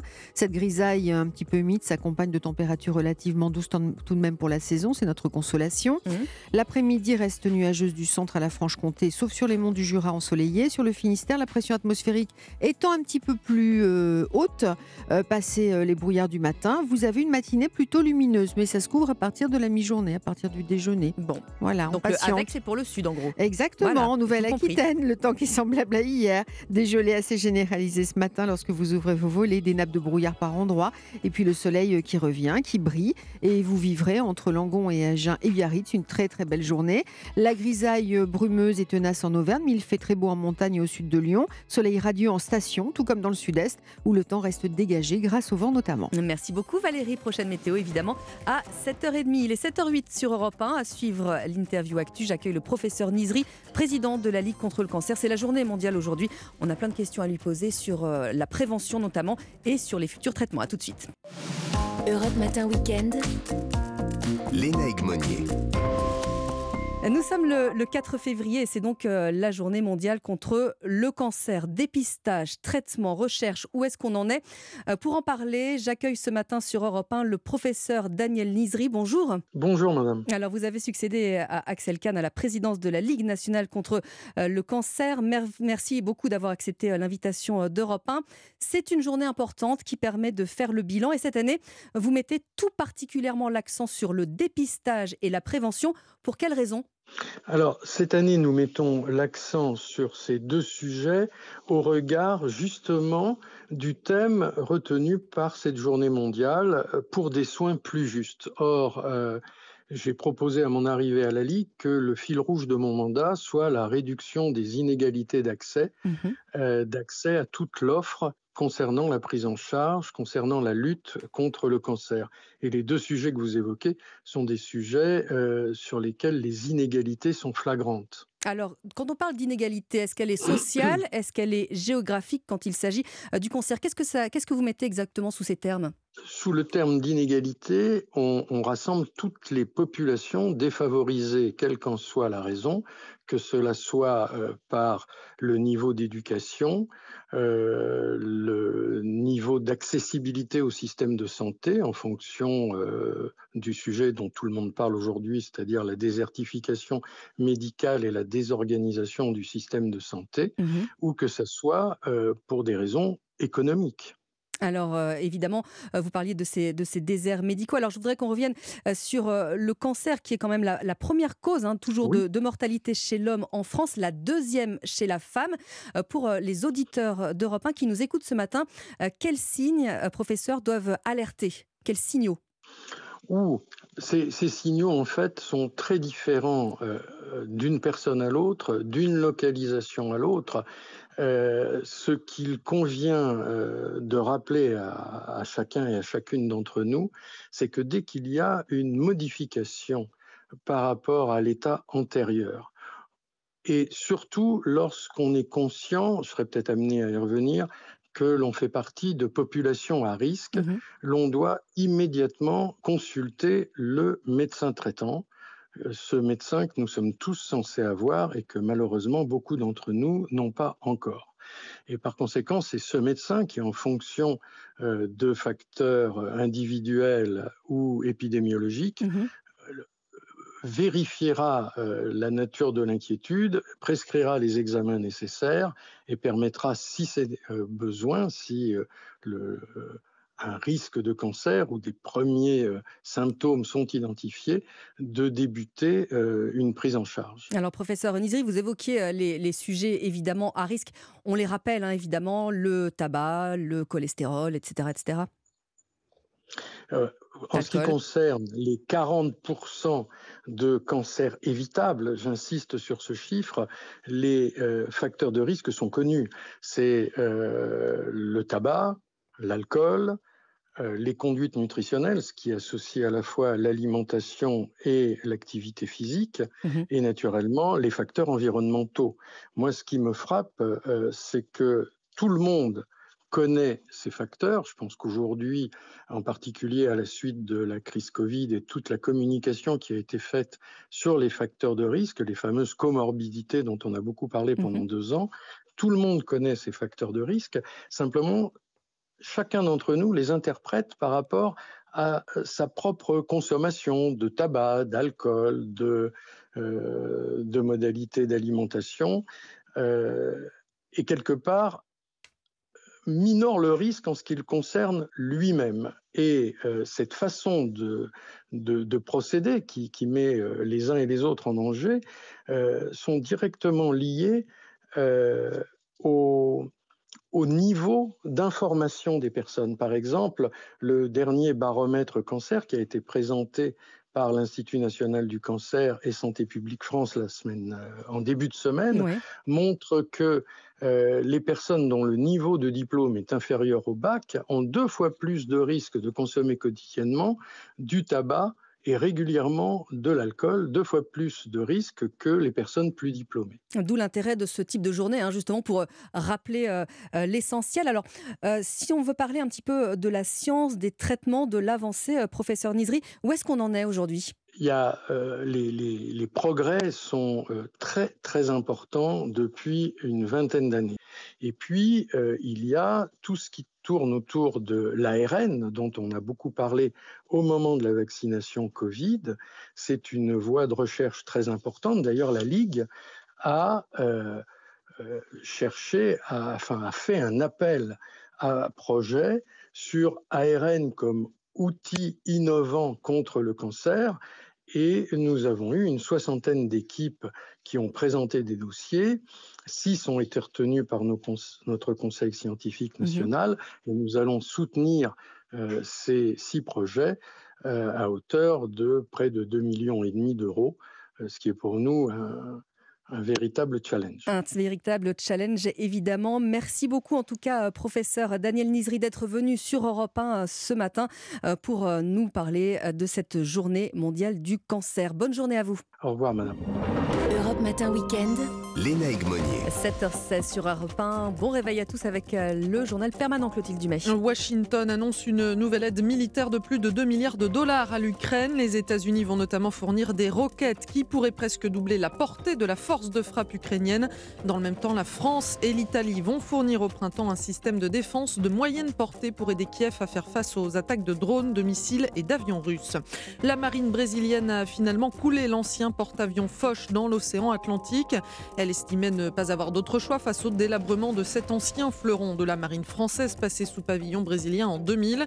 Décision qui a toutefois largement été critiquée par les ONG de défense de l'environnement alors que le bâtiment était rempli d'amiante et de déchets toxiques. Et puis en Ligue 1, premier test sans Kylian Mbappé pour le Paris Saint-Germain. Le PSG affronte Toulouse cet après-midi. Lyon se déplace à 3 et Rennes accueille Lille. Merci Clotilde, il est 7h17 sur Europe 1. Vous en avez, moi aussi, lui encore plus. Mathieu Alterman nous dévoile dans un instant ses petits plaisirs coupables. À tout de suite sur Europe 1. Europe Matin Week-end. Lénaïque Monnier. Alors, je vous le disais il y a un instant, Mathieu Alterman est un être surprenant. Bonjour Mathieu. Bonjour Lénaïque. Alors, comme ça, vous aussi, vous avez des petits plaisirs coupables? J'ai une passion Lénaïque pour les guilty pleasures, comme le disent élégamment les Britanniques, les plaisirs coupables en matière de mauvais goût que j'assume hein, pleinement. Bah oui. Comme les jeux ringards, par exemple, le juste prix de la grande époque. Et lorsque je pense aux jeux de 20 heures des années 70-80, une vague d'émotion me submerge et je rêve de cochon rose en faïence dans lequel je glisserais des pièces de 10 francs. Mais il y a bien pire. J'aime les chanteuses qui chantent faux, telle Florence Foster Jenkins. Les oreilles. Magnifique, non hein? Alors on pourrait remplacer l'alarme du premier mercredi du mois à midi par sa voix ni pure ni cristalline. Alors par ailleurs, je milite pour le retour dans les ascenseurs de la musique dite d'ascenseur. Qui me fait monter invariablement au 7e ciel. Ouais, parce que vous êtes un snob, Mathieu. Vous tournez tout en dérision. Alors, j'imagine qu'en matière de cinéma, c'est la même chose, même acabit Écoutez, je ne sais pas si les snobs de vénérer les films de Philippe Clair et Caldo Massione, comme Tais-toi quand tu parles.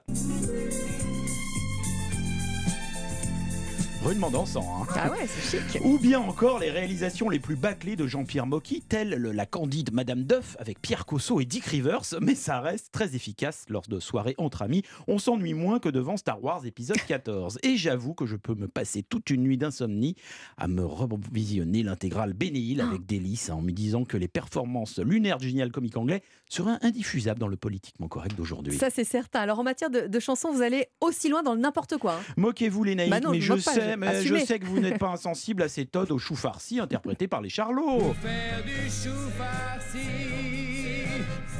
du chou farci comme nous deux on l'aime. Et que cette merveille de Richard Gottener vous poursuit depuis la nuit des temps. C'est pour moi, ça. Bah, évidemment. Alors, toutes ces déviations euh, euh, qui sont des véritables euh, provocations au canon du bon goût euh, respectable, on les retrouve dans un livre que vous avez là et que vous ne quittez plus. hein. Ah, le dictionnaire amoureux du mauvais goût par Nicolas d'Étienne Dorve, qui regorge d'exemples les plus farfelus en la matière et devient ma nouvelle Bible. Et puis, non d'une pipe, hein, un bon tube de Patrick Topalov. C'est quand même bien plus revigorant que l'intégrale de Benjamin. Ne nous citez pas Benjamin B, on va encore se fâcher avec tout le monde. Merci beaucoup Mathieu, à demain. Bonjour Fabrice Lafitte. Bonjour Lénaïque, bonjour Mathieu. Europe 1. Alors là, Fabrice, c'est pas du tout euh, un plaisir coupable. hein. On va reparler de Phil Collins avec vous. Il vient tout juste de fêter euh, ses 72 ans et en février 1984, il sortait une nouvelle chanson. On l'a pas oubliée.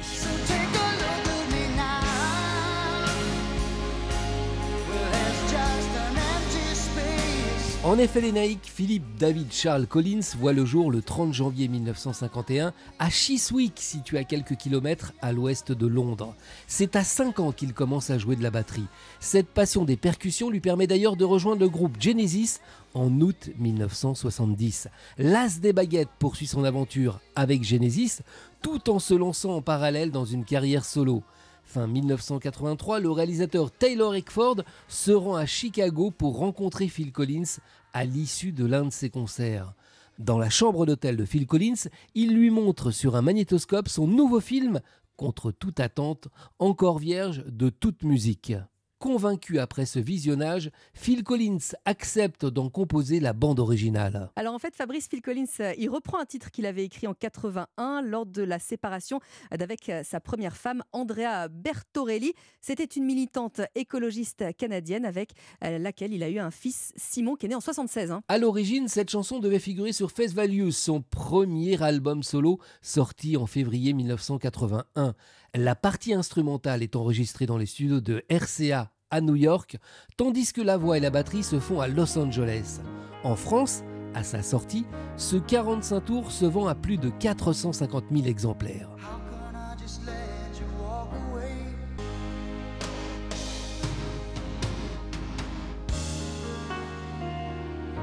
Et avec ce slow, Phil Collins remporte le Grammy Award du meilleur chanteur pop en 1985.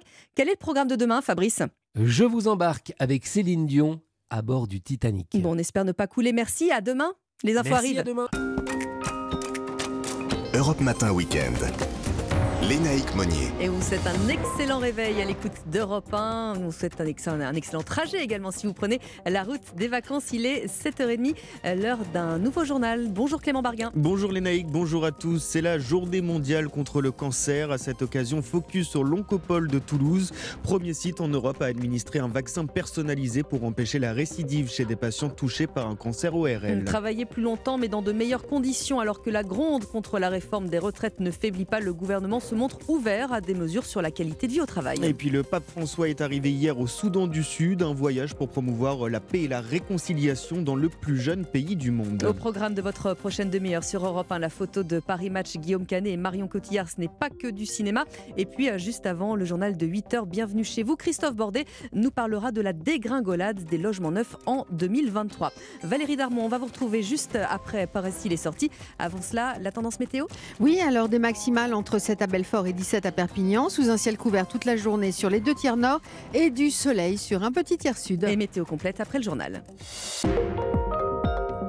Europe 1. Et c'est donc la journée mondiale contre le cancer. Aujourd'hui, l'occasion de parler des avancées de la recherche pour soigner les patients. À Toulouse, l'Oncopole coordonne une étude internationale sur les vaccins anti-cancer, des vaccins non pas préventifs mais thérapeutiques.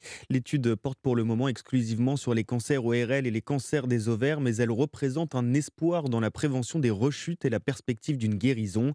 Le reportage du correspondant d'Europe 1 en Occitanie, Benjamin Péter. Notre système immunitaire dans la vie de tous les jours nous protège du cancer. Alors tout l'enjeu de cette étude pour le professeur Jean-Pierre Delors, qui dirige l'Oncopole et coordonne cet essai clinique, c'est de reprogrammer le système immunitaire du patient atteint d'un cancer un vaccin personnalisé contre les mutations de sa tumeur. C'est faire reconnaître au système immunitaire un antigène qui va servir à les protéger. S'il restait quelques cellules dans son corps, que ces cellules ne puissent pas se développer, soient détruites, et donc que le patient soit guéri à la fin. L'objectif, c'est d'éviter les rechutes. Le vaccin intervient en thérapie une fois qu'on a retiré la tumeur, comme l'explique le professeur Maha Ayoub, qui est immunologiste. On va analyser cette tumeur voir quels antigènes elle exprime. Le patient va suivre sa thérapie et après, c'est son vaccin personnalisé qui sera fabriqué. Ça n'est plus de la science-fiction, c'est un vrai espoir. Depuis 2021, une dizaine de patients atteints de cancer ORL sur la cinquantaine prévue a déjà reçu un vaccin thérapeutique et personnalisé sans aucune rechute. Les chercheurs souhaitent maintenant lancer une étude à plus grande échelle d'ici la fin de l'année avec l'espoir d'une mise sur le marché d'ici 5 ans. Et le gouvernement annonce le lancement à Paris d'un pôle d'excellence qui doit devenir un site de référence internationale dans l'innovation en cancérologie. D'après le ministre de l'Enseignement supérieur, l'idée est de regrouper toutes les compétences sur la thématique de l'oncologie pour mieux faire le lien entre la recherche et l'arrivée de solutions thérapeutiques. Travailler mieux pour faire accepter l'idée de travailler plus longtemps, c'est en tout cas l'objectif du gouvernement. Confronté à une forte mobilisation contre sa réforme des retraites, l'exécutif promet d'ouvrir une nouvelle étape du quinquennat une fois le débat parlementaire terminé fin mars. Pour marquer cette césure, une loi travail sera débattue avant l'été à l'Assemblée. La Macronie veut que ce texte vienne tempérer la dureté du projet sur les retraites en mettant dans l'atmosphère la question du travail et mieux Arthur Delaborde. Oui, en Macronie, c'est devenu le remède à tous les maux. Le projet de loi sur le plein emploi, solution toute trouvée pour faire redescendre la colère et dépasser le débat sur les retraites. L'exécutif promet qu'il ouvrira un nouveau cycle politique centré sur l'amélioration de la qualité de vie au travail. Matignon laisse entendre qu'il contiendra des mesures fortes comme l'interdiction des plans de départ ciblant les seniors. Parmi les autres pistes, laisser plus de place aux accords d'entreprise, introduire de nouveaux types de contrats de travail, revoir les règles du dialogue social ou encore installer la semaine de 36 heures en 4 jours. Cette loi travail pourrait aussi remettre sur la table l'une des propositions de campagne d'Emmanuel Macron, la généralisation du compte épargne-temps universel pour permettre aux salariés d'aménager leur temps de travail tout au long de leur carrière, une mesure réclamée depuis longtemps par la CFDT. Ce projet de loi, c'est donc aussi pour le gouvernement une manière de renouer le dialogue avec les syndicats. Arthur Delaborde du service politique d'Europe 1. 7h34 sur Europe 1 et c'est historique pour la première fois. Le pape voyage à l'étranger avec un chef protestant, l'archevêque de Canterbury à la tête de l'église anglicane. Et ils sont euh, depuis hier au Soudan du Sud. Il s'agit du plus jeune État du monde, né d'une scission en 2011 avec le Nord, mais toujours en proie à un conflit interne qui oppose deux clans de confession chrétienne. C'est dans ce contexte tendu que les deux leaders religieux ont donc posé le pied sur le sol soudanais, Louis Salé. Oui, car le Soudan du Sud est une ancienne colonie britannique, majoritairement chrétienne à 60%. Beaucoup de catholiques, mais aussi de nombreux anglicans y habitent, parfois opposés les uns aux autres, comme ces deux personnalités politiques qui se disputent actuellement le pouvoir. L'une est catholique, l'autre est protestante. L'objectif pour François, qui reconnaît en venant avec le leader anglican l'importance du protestantisme en Afrique, est donc de porter un message de paix qui est du poids. Peter Hooper est responsable de la communauté anglicane en France. C'est très important pour nous pour, euh, manifester euh, un sens de unité chrétienne. Ça, ça pour nous, c'est très, très, très important. Car la situation est instable dans ce pays où la guerre a longtemps fait rage. Entre 2013 et 2018, près de 400 000 personnes sont décédées. Et malgré un accord de paix, les attaques continuent. Ce jeudi, juste avant l'arrivée de François, une vingtaine de civils ont été tués dans le sud du pays. Louise Salé du service Société d'Europe. Un seul autre vous manque et tout est dépeuplé, c'est de la Martine bien sûr et ça s'applique au PSG pour les trois semaines à venir. Oui, des Parisiens qui vont devoir se passer de leur meilleur buteur, Kylian Mbappé, blessé à la cuisse gauche. Euh, le premier test, ce sera cet après-midi face à Toulouse, Martin Lange. On l'a quitté mercredi soir, boitillant à la sortie du stade de la Mosson. Le lendemain, le verdict est tombé. Lésion à une cuisse, trois semaines d'absence pour Kylian Mbappé. Alors, comment remplacer le meilleur buteur du championnat ces quatre dernières saisons? C'est le défi de Christophe Galtier à partir de cet après-midi. Un véritable casse-tête avec une infirmerie pleine à craquer. Manqueront cet après-midi à l'appel, outre Mbappé, Neymar, Sergio Ramos, Mukiele, Kipembe ou encore Verratti suspendu. La moitié d'une équipe absente, mais pas d'excuses selon l'entraîneur. Évidemment que ça fait beaucoup de monde, mais euh, on est le Paris Saint-Germain. Euh, on a un effectif de qualité et ceux qui euh, euh, ne sont pas là sont souvent remplacés par de très bons joueurs et souvent des joueurs qui sont d'un niveau international. Des joueurs qui vont aussi devoir marquer des points alors que les grandes échéances se profilent pour le PSG, le Classico dès mercredi et surtout le Bayern Munich la semaine prochaine en Ligue des Champions. Martin Lange du service des sports d'Europe 1 est parmi les rencontres de cette 22e journée de Ligue 1. 3 affrontent Lyon à 17h et Rennes reçoit Lille à 21h. Merci Clément Barguin. Et à 7h37 sur Europe 1, Valérie, vous nous dites que le ciel est gris et bleu. Et eh oui, et donc je commence par les bonnes nouvelles parce qu'on a envie de voir le verre à moitié plein. Alors vous roulez avec de bonnes conditions météo, presque idéales hein, pour les heureux vacanciers de la zone A. Sous le soleil pour les Bordelais et de plus en plus de soleil en vous dirigeant vers la Méditerranée, vers les Pyrénées, passer les brouillards du matin. La grisaille est persistante dans le Tarn et le Tarn-et-Garonne par endroits et le ciel est un tout petit peu plus nuageux sur l'estuaire de la Gironde. Ce qui contraste avec le ciel franchement très gris depuis les Hauts-de-France jusque sur le avec de vagues éclaircies ce matin tout de même entre le golfe du Morbihan et la basse Normandie et cet après-midi sur les Alpes du Nord et les plateaux lorrains ainsi que quelques vagues bruines sur la Bourgogne et le Morvan. Tout cela sous des maximales entre 10 degrés par exemple à Lens et 20 degrés à Castellane. Merci beaucoup Valérie. Prochaine météo évidemment à 8h. Il est 7h38 sur Europe 1. Bienvenue. La photo de Paris Match, comme tous les samedis matins sur Europe 1. Bonjour Caroline Mangèse. Bonjour Lénaï. Directrice de la rédaction. Alors, dans même pas cinq minutes, on aura Laurie Choleva qui va nous parler du film Astérix et Obélix 2 et avec Guillaume Caillé, Canet et Marion Cotillard, vous me voyez mais pas que, mais pas que, elle a un petit rôle, évidemment, elle a un petit rôle, mais elle prend beaucoup de place. On va voir. Voilà, c'est Cléopâtre. Euh, la, la, sortie du film vous a inspiré évidemment euh, à Paris Match. Vous nous parlez de ce couple de stars hein, françaises, un peu en froid? Alors, pas vraiment en froid, mais ah. très, très peu d'isère sur ce qui se passe. Mmh. On a noté des petits moments où ils se croisent. En même temps, ça peut se justifier parce qu'elle, elle a un appel de l'Amérique depuis des années et lui a un profond attachement aux chevaux et au terroir français. C'est vrai. Donc ça facilite pas les choses. On les a revus récemment en vacances aux États-Unis où elle s'est acheté une maison et où peut-être elle est tentée d'aller euh, un peu s'éloigner des rumeurs, des ragots de la mmh France qui la touchent euh, davantage et de suivre le chemin d'un Omar Sy qui dit qu'il est hyper épanoui à Los Angeles où personne ne vient l'ennuyer, ne le reconnaît dans la rue, etc. Donc on s'est intéressé à ce couple qui est quand même à son cinquième film ensemble. Mmh elle est à fond derrière lui C'est un gros investissement, un gros pari Astérix, très décrié d'ailleurs dans les critiques Absolument. parlera euh, Laurie tout à l'heure. Et elle dit qu'elle est fière de lui. Elle est quand même là à l'affiche, au casting, etc. Elle fait le job. Et puis ils ont deux enfants ensemble avec qui ils continuent de passer des vacances. Donc on ne sait pas On très sait pas bien trop. où en est ce couple. Mais avec euh, effectivement une Marion Cotillard qui fait, qui fait le job, hein, elle fait la promo.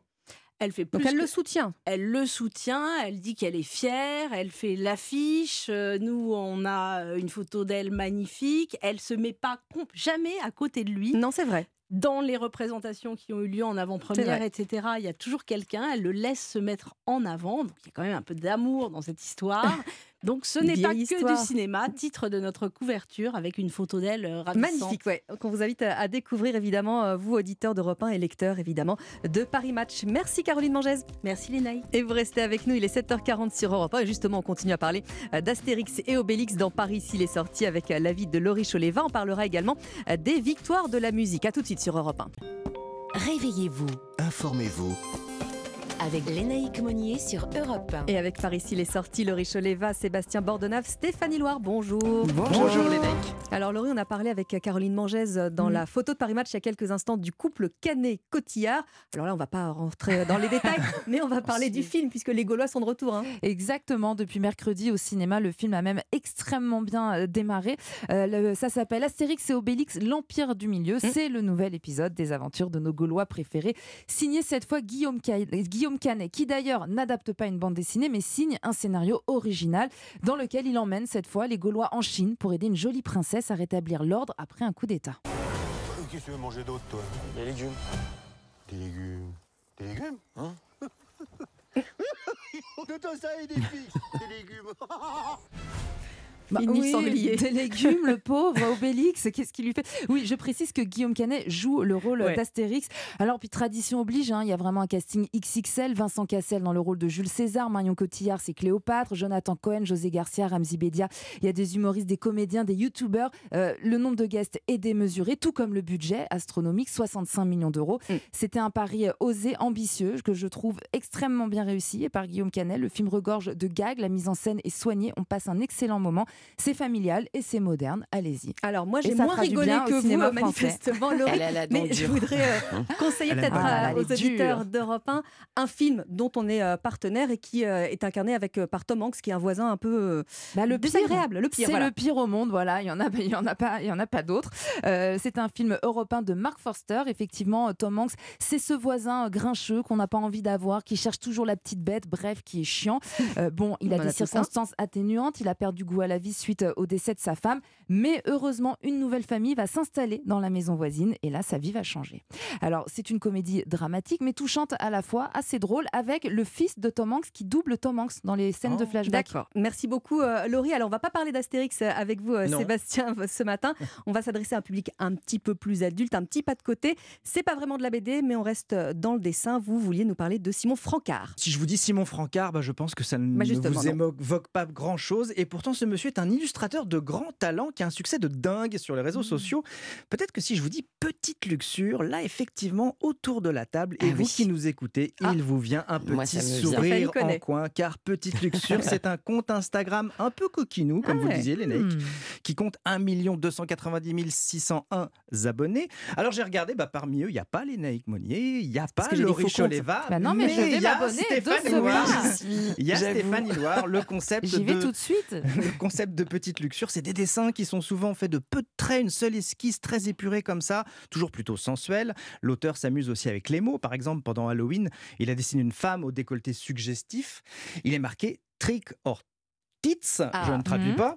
Euh, un autre dessin, une femme est avec son homme, on devine une étreinte. Elle est légendée glissement de terrain, en Mhm. deux mots. Joli. Un dernier dessin une dame s'intéresse de très près à un garçon d'une façon magique. Il est inscrit abracadabraguette.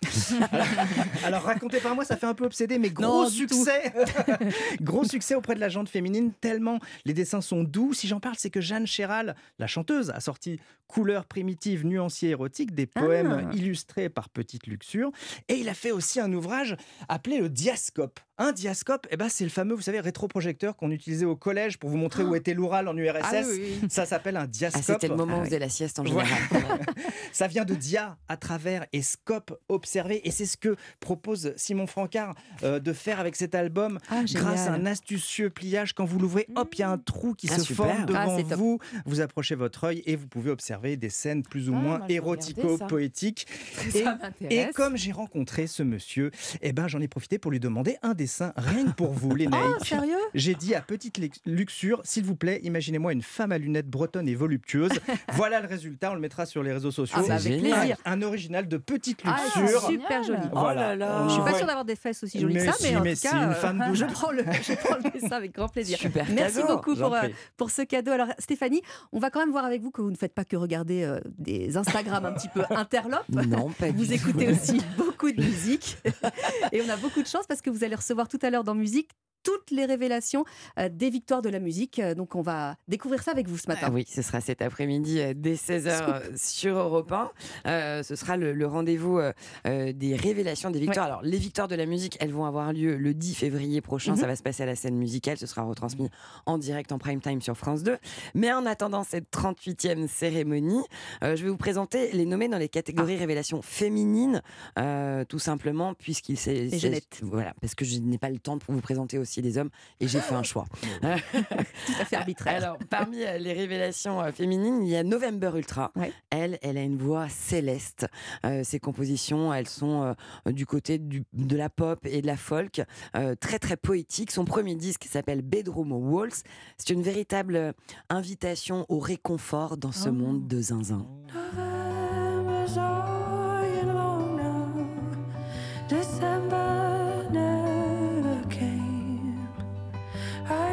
C'est doux. hein C'est doux, c'est c'est ravissant. C'est très beau. Ouais. Alors, parmi les révélations féminines, Emma Peters, euh, qui a d'abord été remarquée sur les réseaux sociaux pour ses reprises qui ont fait des millions d'écoutes. Elle est auteure, compositrice, interprète.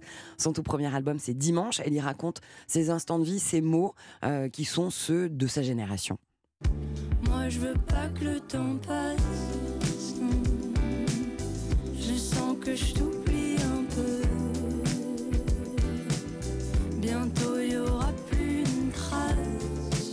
joli aussi. Hein Très beau. Et alors, on va les entendre toutes les deux dans un duo inédit euh, chez toi tout à l'heure, Stéphanie, chez vous, Exactement. Stéphanie. Elles nous ont, on se tutoie, on se voit, c'est la famille. hein. Voilà. Elles ont interprété un duo euh, inédit euh, pour l'émission pour Europe 1. Euh, Vous allez entendre leur voix qui se mêle à la perfection. Elles ont choisi un tube de Starmania, Ah euh, oui. un garçon pas comme les autres. Ziggy. Il s'appelle Ziggy. Je suis folle de lui. C'est un garçon pas comme les autres. Tendresse ce On a envie de matin sur Europe 1. Venez, on se fait un, un grand câlin, un grand Ah hug. Alors, il y a une autre euh, révélation, euh, Stéphanie, c'est Mentissa. Alors, je Men- connais pas. Mentissa, Ah bah, oui, alors. Mentissa, on l'avait euh, découvert dans la dixième saison de The Voice en 2021. Depuis, elle trace sa route. Et euh, c'est à son coach Vianney qu'elle doit euh, sa balade qui est devenue un véritable tube qui s'appelle Et Mm. Ah Bam, oui, si. qui a suscité plus de 30 millions de streams, décroché un disque de platine. Et elle a publié un premier album intitulé La Vingtaine.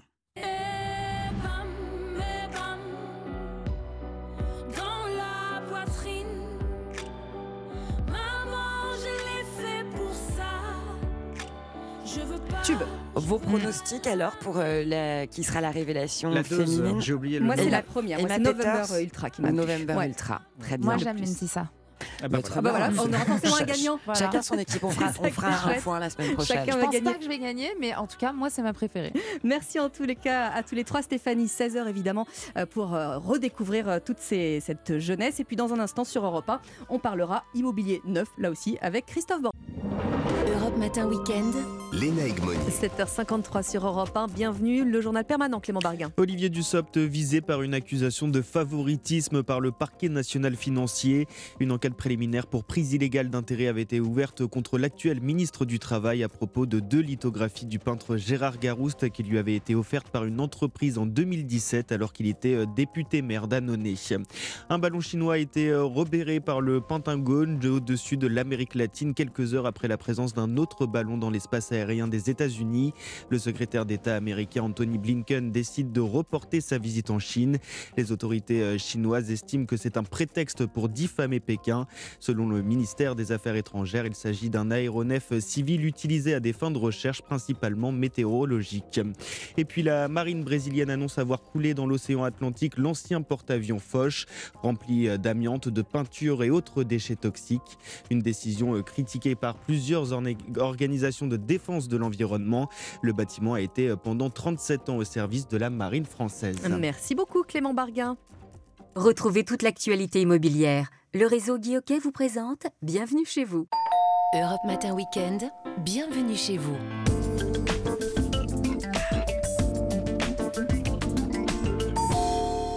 Et qu'est-ce qu'on fait tous les samedis avant le journal de 8h Eh bien, on fait euh, sur Europe 1 un tour du marché du logement en France. Bienvenue chez vous. Bonjour Christophe Bordet. Bonjour les amoureux du neuf. Eh oui, dans ma maison vide, parce qu'elle est neuve, il faut la meubler, l'aménager. Bon, Mhm. ça c'est dans le meilleur des cas, hein, parce que encore faut-il qu'elle sorte de terre. Ah hein. bah, pourquoi vous dites ça? Bah, Tout simplement parce qu'il faudrait euh, construire en moyenne 500 000 logements neufs en France chaque année. Mhm. On n'y arrive jamais. Bonnet d'âne pour le neuf, surtout en 2022. Ah. Les chiffres en seront, mais alors vous verrez ça, ça sera terrible. Ils vont être officialisés là euh, prochainement et ils sont vraiment lamentables. Explication de Bertrand Blancpain, le patron d'Arkea Banque Crédit Mutuel. On s'attendait à une baisse euh, importante, hein, 157 000 logements neufs euh, sur l'exercice 2021. On s'attendait il y a encore deux mois à peu près à 110 115 000 logements. Euh, le consensus, pour l'instant, est plutôt de descendre en dessous de la barre des 100 000 sur l'exercice 2022. En dessous. Ouais, des chiffres qui sont beaucoup plus bas que ce qu'on escomptait. Donc euh, il y a une vraie crise du logement en termes de production de logements neufs hein, et qui euh, s'accentue. Question comment expliquer cette dégringolade? Euh, déjà la sortie entre guillemets des primo-accédants euh, du marché euh, de, de l'investissement.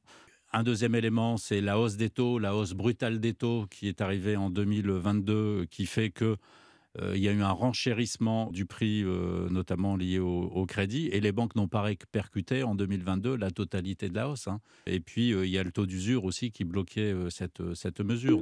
Le taux d'usure, on rappelle, hein, c'est le taux maximal auquel Christophe les banques peuvent vous prêter. hein. C'est ça, et relevé donc chaque mois pour détendre le marché, décision ministérielle. Résultat, les banques commencent à prêter un tout petit peu, un tout petit peu plus, car la rentabilité pour elles des prêts immobiliers est désormais meilleure. Les dossiers de clients passent mieux, l'espoir d'acheter son appartement neuf est là. Évidemment, ça signifie que les taux augmentent aussi pour vous. Plus de 3% en moyenne en ce moment, ça reste en dessous quand même de l'inflation, donc intéressant. De quoi réserver son logement enfin sur plan par exemple, car si les réservations ne sont pas au rendez-vous, les promoteurs prennent des décisions radicales. Bertrand Blancpain. Certains promoteurs ne lancent pas les programmes s'il n'y a pas 50% de taux de commercialisation. Et c'est logique de mon point de vue parce que euh, ben, y a beaucoup de risques et euh, ils sont pas là non plus pour prendre que des risques. Ajoutez à ça les prix des terrains trop élevés, les prix des matériaux qui flambent, les voisins autour des futurs chantiers de construction qui déposent recours sur recours. Non, on ne veut plus voir une grue sous ses fenêtres. C'est comme ça, c'est comme ça. Bon, voilà. Il faut savoir que, allez, en France, 6 à 7 ans hein, pour euh, qu'un immeuble sorte de terre, et en Allemagne, 4 ans. Et oui, c'est ça la France. Merci beaucoup Voilà. Christophe. Demain, on ira en Espagne parce que c'est peut-être là qu'il faut investir. en éventail. C'était Bienvenue chez vous avec le réseau Guilloquet. Pour votre projet immobilier, bénéficiez de l'accompagnement personnalisé et des services exclusifs Guilloquet. Rendez-vous en agence et sur guy-hockey.com. Et vous restez avec nous sur Europe 1 dans deux petites minutes. Le dossier du journal de 8 heures consacré ce matin aux tendances des vacances. Partez-vous Et si oui, où allez-vous? À tout de suite sur Europe 1. Europe 1.